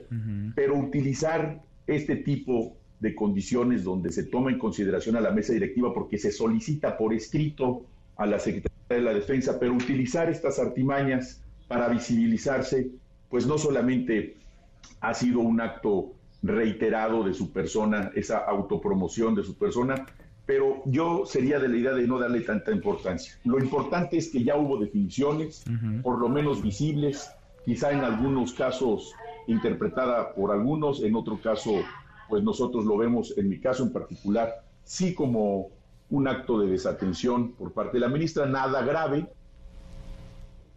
Yo no sé si la señora ministra, con todo el respeto que merece, ya había acudido a un evento de el 5 de febrero en Querétaro, donde es el cónclave de los poderes de la Unión. No hay un evento en todo el año en el que se reúnan las altas jerarquías de los tres poderes de la Unión. En estos, en este cónclave no van todos, son invitados algunos, algunos personajes de la vida pública, pero los que están sentados en esa mesa saben de la responsabilidad que llevan precisamente por el cumplimiento de la Constitución. Esta Biblia de la patria tiene que ser observada así. Yo creo que ha sido un gran momento para el presidente López Obrador mostrar esa escena a nivel nacional porque habla de un país cada vez más democrático, más tolerante y que por supuesto viene una transformación un cambio como lo vimos también con la actuación del propio secretario de Gobernación, Adán Augusto López Hernández. Bueno, queda entonces ahí para pues para la reflexión y hasta para la anécdota lo que ocurrió ayer en, en, el, en el fondo, lo que se dijo, lo que dijeron Krill, Curi, la propia ministra Norma Piña y el presidente López Obrador y por supuesto la forma. A ver, ya entrados en el, en el 24, se nos había quedado pendiente porque ocurrió la semana pasada estas reuniones plenarias de diputados y de senadores de todos los partidos, pero llamó particularmente la atención la de Morena porque ahí estuvieron Claudia Sheinbaum, Adán Augusto López, Marcelo Ebrard y estuvo también Ricardo Monreal. Ricardo Monreal, que fue, digamos, el anfitrión en lo que toca al, Senado de la República. ¿Qué decir cómo lo vieron? ¿Quién destaca? el asunto también ahí importa de las de las formas los mensajes que se envían desde ahí y a lo que se compromete no sé si algo se compromete por lo pronto se ve un poco que de unidad habla bien habla bien del movimiento habla bien del partido se ponen reglas claras lo que ya se había pedido se nos da la razón lo digo humildemente a los que habíamos propuesto eso.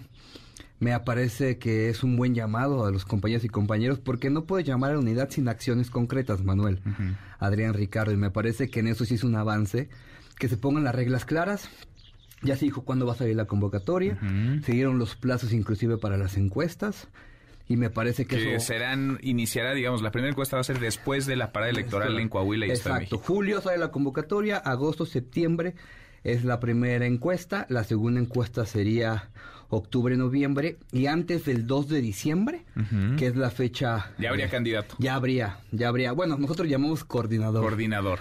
Eh, Pero va a ser el candidato, el eh, coordinador o coordinadora va a ser candidato. Y eso blinda el tiempo de lo, el tema de los tiempos, eh, como sabemos en este país ha sido muy muy riguroso ese tema, el tema de la cláusula para cuánto tiempo tienes que separar antes para ser candidato y luego posteriormente presidente. Me parece que, que es un buen llamado, no solamente a los a las famosas corcholatas, eh, sino a todas y todos los que quieran participar, ¿no? Me parece que si hay alguien del Partido Verde que quiere participar, alguien del PT, como es el compañero Noroña, pues tienen que estar incluidos. La unidad se hace en acción no se tiene que quedar en palabras. Y ahora viene el debate bueno, Manuel, que va a convocar el presidente del Consejo Nacional, que olvidemos, no olvidemos es Alfonso Durazo, gobernador. Él es el presidente del Consejo. Y ahí Manuel eh, va a llamar a una mesa técnica para empezar a analizar el tema importante. ¿Cómo cuándo y quién va a hacer la encuesta. Ah. Ya hay un adelanto entre Noroña, entre el, el canciller Marcelo Ebrard y creo que escuché a Ricardo Monreal, en que sea solamente una pregunta. Sí. ¿Quién apoyas tú o quién quieres que sea el candidato? Y que sean varias casas encuestadoras y que, varias casas no encuestadoras. sea, digamos, del partido Es como tal, correcto, ¿no? como pasó en O por lo menos eso piensan ellos tres. Y lo más A ver, importante, Manuel, porque antes, nada más para que el público, porque me dicen, eso de las preguntas, porque es tal vez un tema muy técnico, Manuel. Porque hoy en día, eh, nuestro estatuto no está claro, pero se ha tenido un acuerdo por la Comisión Nacional de Elecciones y de Encuestas, que son nueve reactivos, Manuel. Son nueve reactivos y un reactivo te da dos puntos. ¿Quién sería el mejor candidato de Morena? Si es una pregunta. ¿Qué quiere decir, Manuel? Que quien tenga más... Son 10 puntos a dividir. Entonces, quien tenga más puntos de esos 10 es quien sería o quien gana la encuesta. ¿Qué ha pasado? Regularmente hay un candidato que se lleva la mayoría de los puntos, pero ya nos pasó en Coahuila. Ahí Luis Fernando Salazar, lo digo con mucho respeto y, y también le reconozco mucha altura de miras, él pudo haber pugnado, ¿eh? porque que empató en varias. Él pudo haber si él pudo haberse aferrado a decir, oye, pues no, no, no, quedamos 5-4, cuatro, unas quedaron muy por margen de error. Entonces me parece que debemos de aprender de los errores y con una sola pregunta creo que puede ser un Ustedes lo ven bien, el Sí, equipo de Marcelo Ebrard lo ha ven bien. dicho que debates, una sola pregunta en las encuestas y reglas claras. ¿Debates antes de julio? Sí, debates. Ya, que debates no, antes de julio. recuerda que ya una vez se separa el 2 de Sí. diciembre y ya eres el coordinador. Pues si ya vas a ser el O sea, ya, candidato o la entonces, candidata. Entonces que- ustedes una pregunta y debates antes. A ver, Así Adrián, es. ¿tú qué piensas? ¿Qué pensarán en el equipo de Claudia Sheinbaum? Bueno, no, primero eh, sobre lo, lo del Congreso, creo que, que que fue un, un buen gesto de, de unidad, ¿no? Creo que es lo que en este proceso, yo siempre lo, lo- lo he reiterado, eh, es un proceso de deliberación, de reflexión al interior del, del movimiento y hay que escuchar en el marco de las posibilidades que da eh, el actual marco legal, porque las las por cuestiones de, de- normativas el, el discurso de, la- de las famosas corcholatas estuvo muy enfocado a su función pública ¿no? Sí, aunque hablaban mucho de unidad.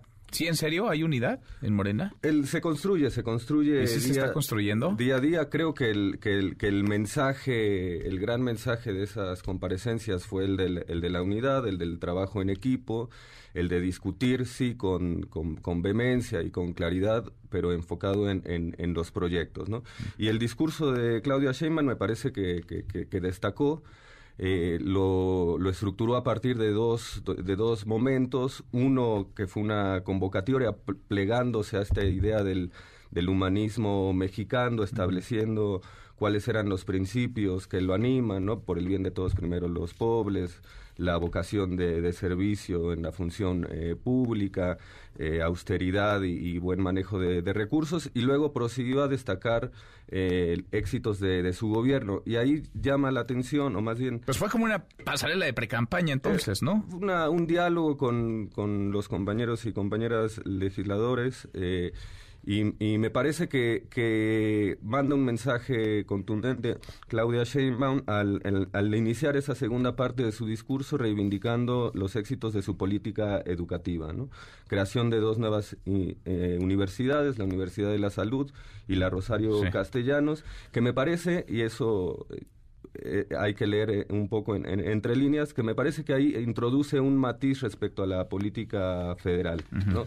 Eh, ella A ver, pero digo, para no detenernos, porque si no va a parecer que estamos aquí haciéndole campaña a alguien y que estamos hablando de las propuestas y de los logros de gobierno de alguien. ¿Cómo ves el tema de las encuestas, Adrián? ¿Cómo ves el tema? A ver, dice Daniel, en el equipo del canciller Marcelo Ebrard hablan de una sola pregunta y debates antes de que comiencen las, las encuestas o la encuesta, la de julio, pasar la elección en el Coahuila y Estado de México. ¿Qué Bueno, piensas? creo que ahí la, la, la nota está bien que tenga el canciller una, una, una agenda, pero ahí la, la nota es la, la constitución de esta mesa con, con representantes, ¿no?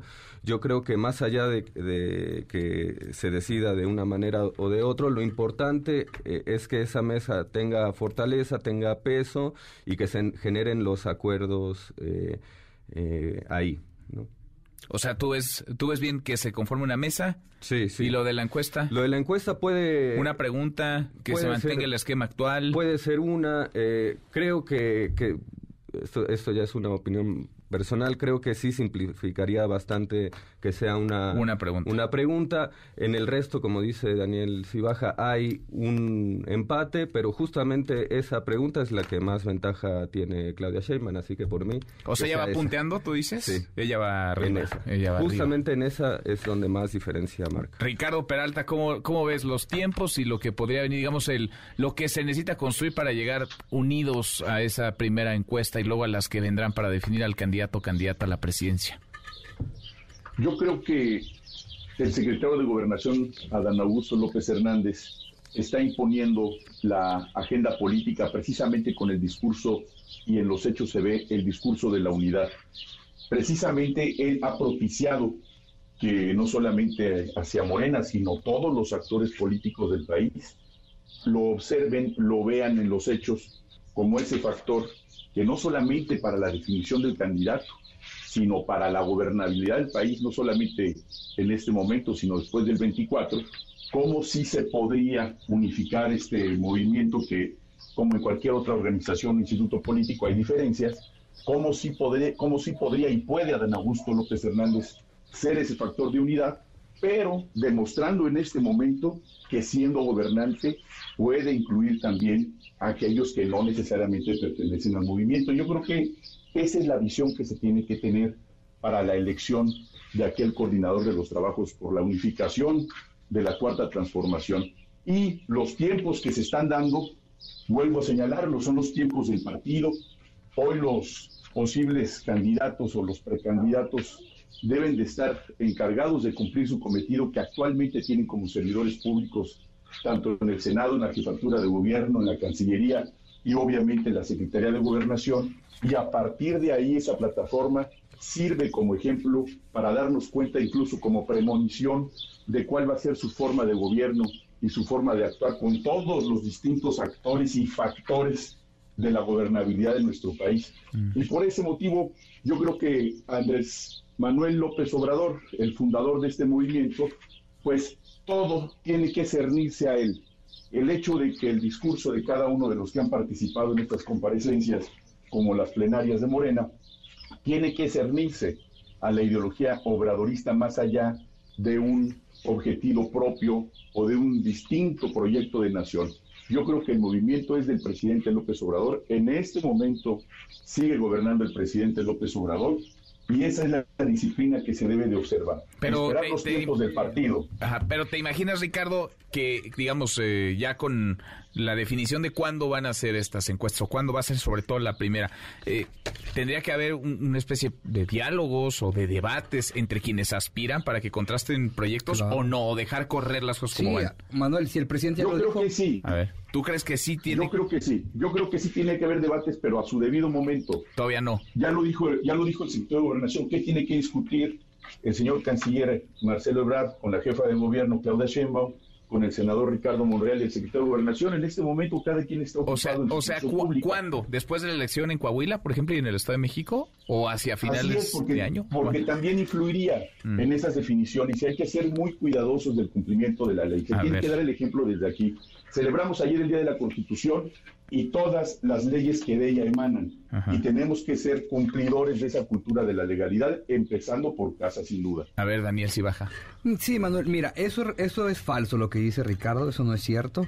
No lo digo yo, lo dijo el presidente Andrés Manuel en diciembre, cuando mandó a llamar a todos las y los diputados. Ahí estuvo el secretario de Gobernación. Eh, ellos dicen que hay que escuchar al presidente, pues sí hay que escucharlo. Él dijo que al contrario, que se discuta, que se debata, que el pueblo sepa. Que claro que es falso lo que dice Ricardo, no es cierto que Morena, claro que nuestro líder fundacional es Andrés Manuel, claro que él es el pilar, sin él no se explicaría nada más, pero él siempre ha no dicho, él siempre ha dicho, esto del Es que no relevo cierto, generacional, es esto del relevo generacional eh, se tiene que dar de fondo y, discu- y discutirlo. Él dice, yo me voy a ir, yo me voy a ir a, yo me voy a ir a mi, a mi, a su finca. Se tienen que ustedes quedar a discutir qué es lo que sigue. Él ha dicho, es falso, dice esto que dice el secretario de Gobernación, que no se discuta, que va a discutir. Pues no escuchan al No, no, no, presidente. el presidente de- Andrés Manuel.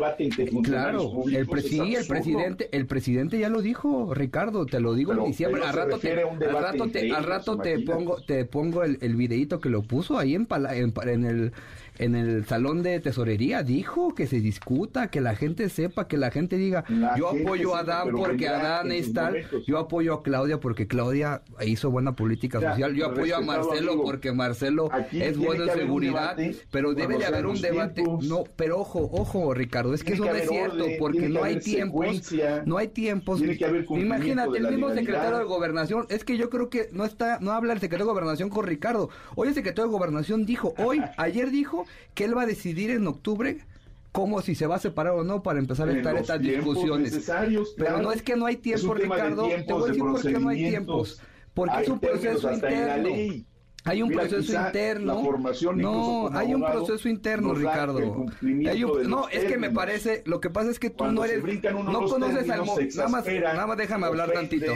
Se ve que no, se ve que no eres del movimiento y que no conoces al movimiento y no sabes cómo son los procesos. Por ejemplo, Manuel, a ver, pongo el ejemplo. ¿A poco hubo un tiempo entre Guadiana y Luis Fernando Salazar y el compañero Mejía? No hubo tiempos porque son procesos internos. ¿A poco hubo un proceso interno, Manuel, entre Delfina, Horacio Darte y Ginio Martínez? No, porque son procesos internos. Se llama eso el coordinador de la cuarta transformación de los comités, que a su vez obviamente termina siendo en...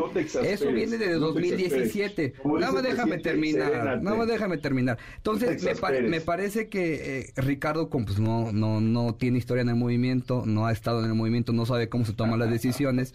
Entonces, se contradice con... Se contradice con... Se, contradice y me parece que al final nosotros por eso sí hacemos este llamado, Manuel, a, a, todos y a todas, a que se siga este proceso que ya dio, que ya dio el presidente de Morena que se haga la discusión, que se presente la convocatoria, esos son los tiempos, que se arme la discusión como ya indicó el presidente Andrés Manuel, y que en función de eso la gente y el pueblo decida quién, cómo y cuándo va a apoyar, ¿no? Eh, los debates, a ver, tú dices, Daniel, debates sí y ya. Y tú, Ricardo, dices debates sí, pero a su tiempo, es decir, todavía no. Con forma, con orden, consecuencia, como debe de ser. Bueno, Gibran no le pregunto porque no está aquí, pero ya sé que Gibran va a decir debates sí, hagámoslo como asamblea, como siempre, aunque salga mal. No, tiene que ser un orden secuencial, procedimental, normativo, fundado en derecho, no así como no así que no los estatutos del partido. Patria o muerte, no, calma, calma, calma. no, no, no conocen los estatutos del partido. A ver, Adrián, debate sí o no.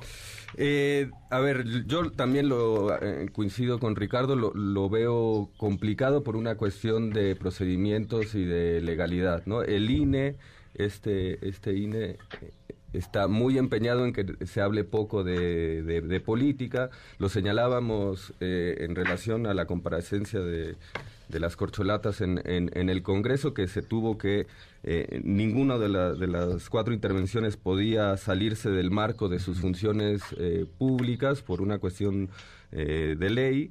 Y en ese sentido creo que los debates tendrían que ser después del 2 de diciembre, fecha en la que se pide licencia, y tendrían que ser con la con la oposición. Veo difícil. Antes no. Veo difícil que se pueda llegar a, algún tipo de acuerdo para, para hacer Entonces, más bien que cada quien corra y cada quien trate de hacer lo mejor que puede y así. Así van a marcar en las encuestas con lo que puedan hacer sin contrastar, sin debatir entre ellos. Yo creo que el, será un, un debate de alguna manera mediado por la por, por, por, su trabajo, ¿no? Que es lo que han estado haciendo las, los cuatro interesados, ¿no? Hablar desde lo que han hecho en estos cuatro o cinco años y a partir de eso, bueno, el pueblo elegirá a través de este método, ¿no? El de la encuesta pues nos va a ganar el tiempo. Como cada semana, nos vemos acá la próxima, el próximo lunes para seguirle. Por lo pronto, pues ahí va medio atropellado, pero ahí va avanzando el proceso interno dentro de Morena. Muy avanzado. Ricardo Peralta, gracias Ricardo. Muchas gracias Manuel, abrazo Daniel, abrazo Adrián. Hasta luego. Abrazo a la distancia a nuestro amigo Gibran, recién padre de familia. Muchas felicidades. Gracias, gracias Ricardo, gracias Daniel. Daniel Cibaja, muchas gracias. No, gracias a ustedes, a la orden. Gracias Adrián Velázquez. Gracias Adrián. Gracias. Muchas gracias y abrazo a Gibran. Acá nos vemos entonces el próximo lunes con mesa completa. Acá nos vemos los cuatro. Y con esto cerramos, con esto llegamos al final. Gracias por habernos acompañado. Soy Manuel López San Martín. Se quedan con Nicolás Romay, Radio Marca Claro. Nos vemos como todas las noches a las 10 por ADN 40. Acá nos encontramos mañana, mañana que será tarde de martes. Pásela, pásela muy bien, ya casi es viernes.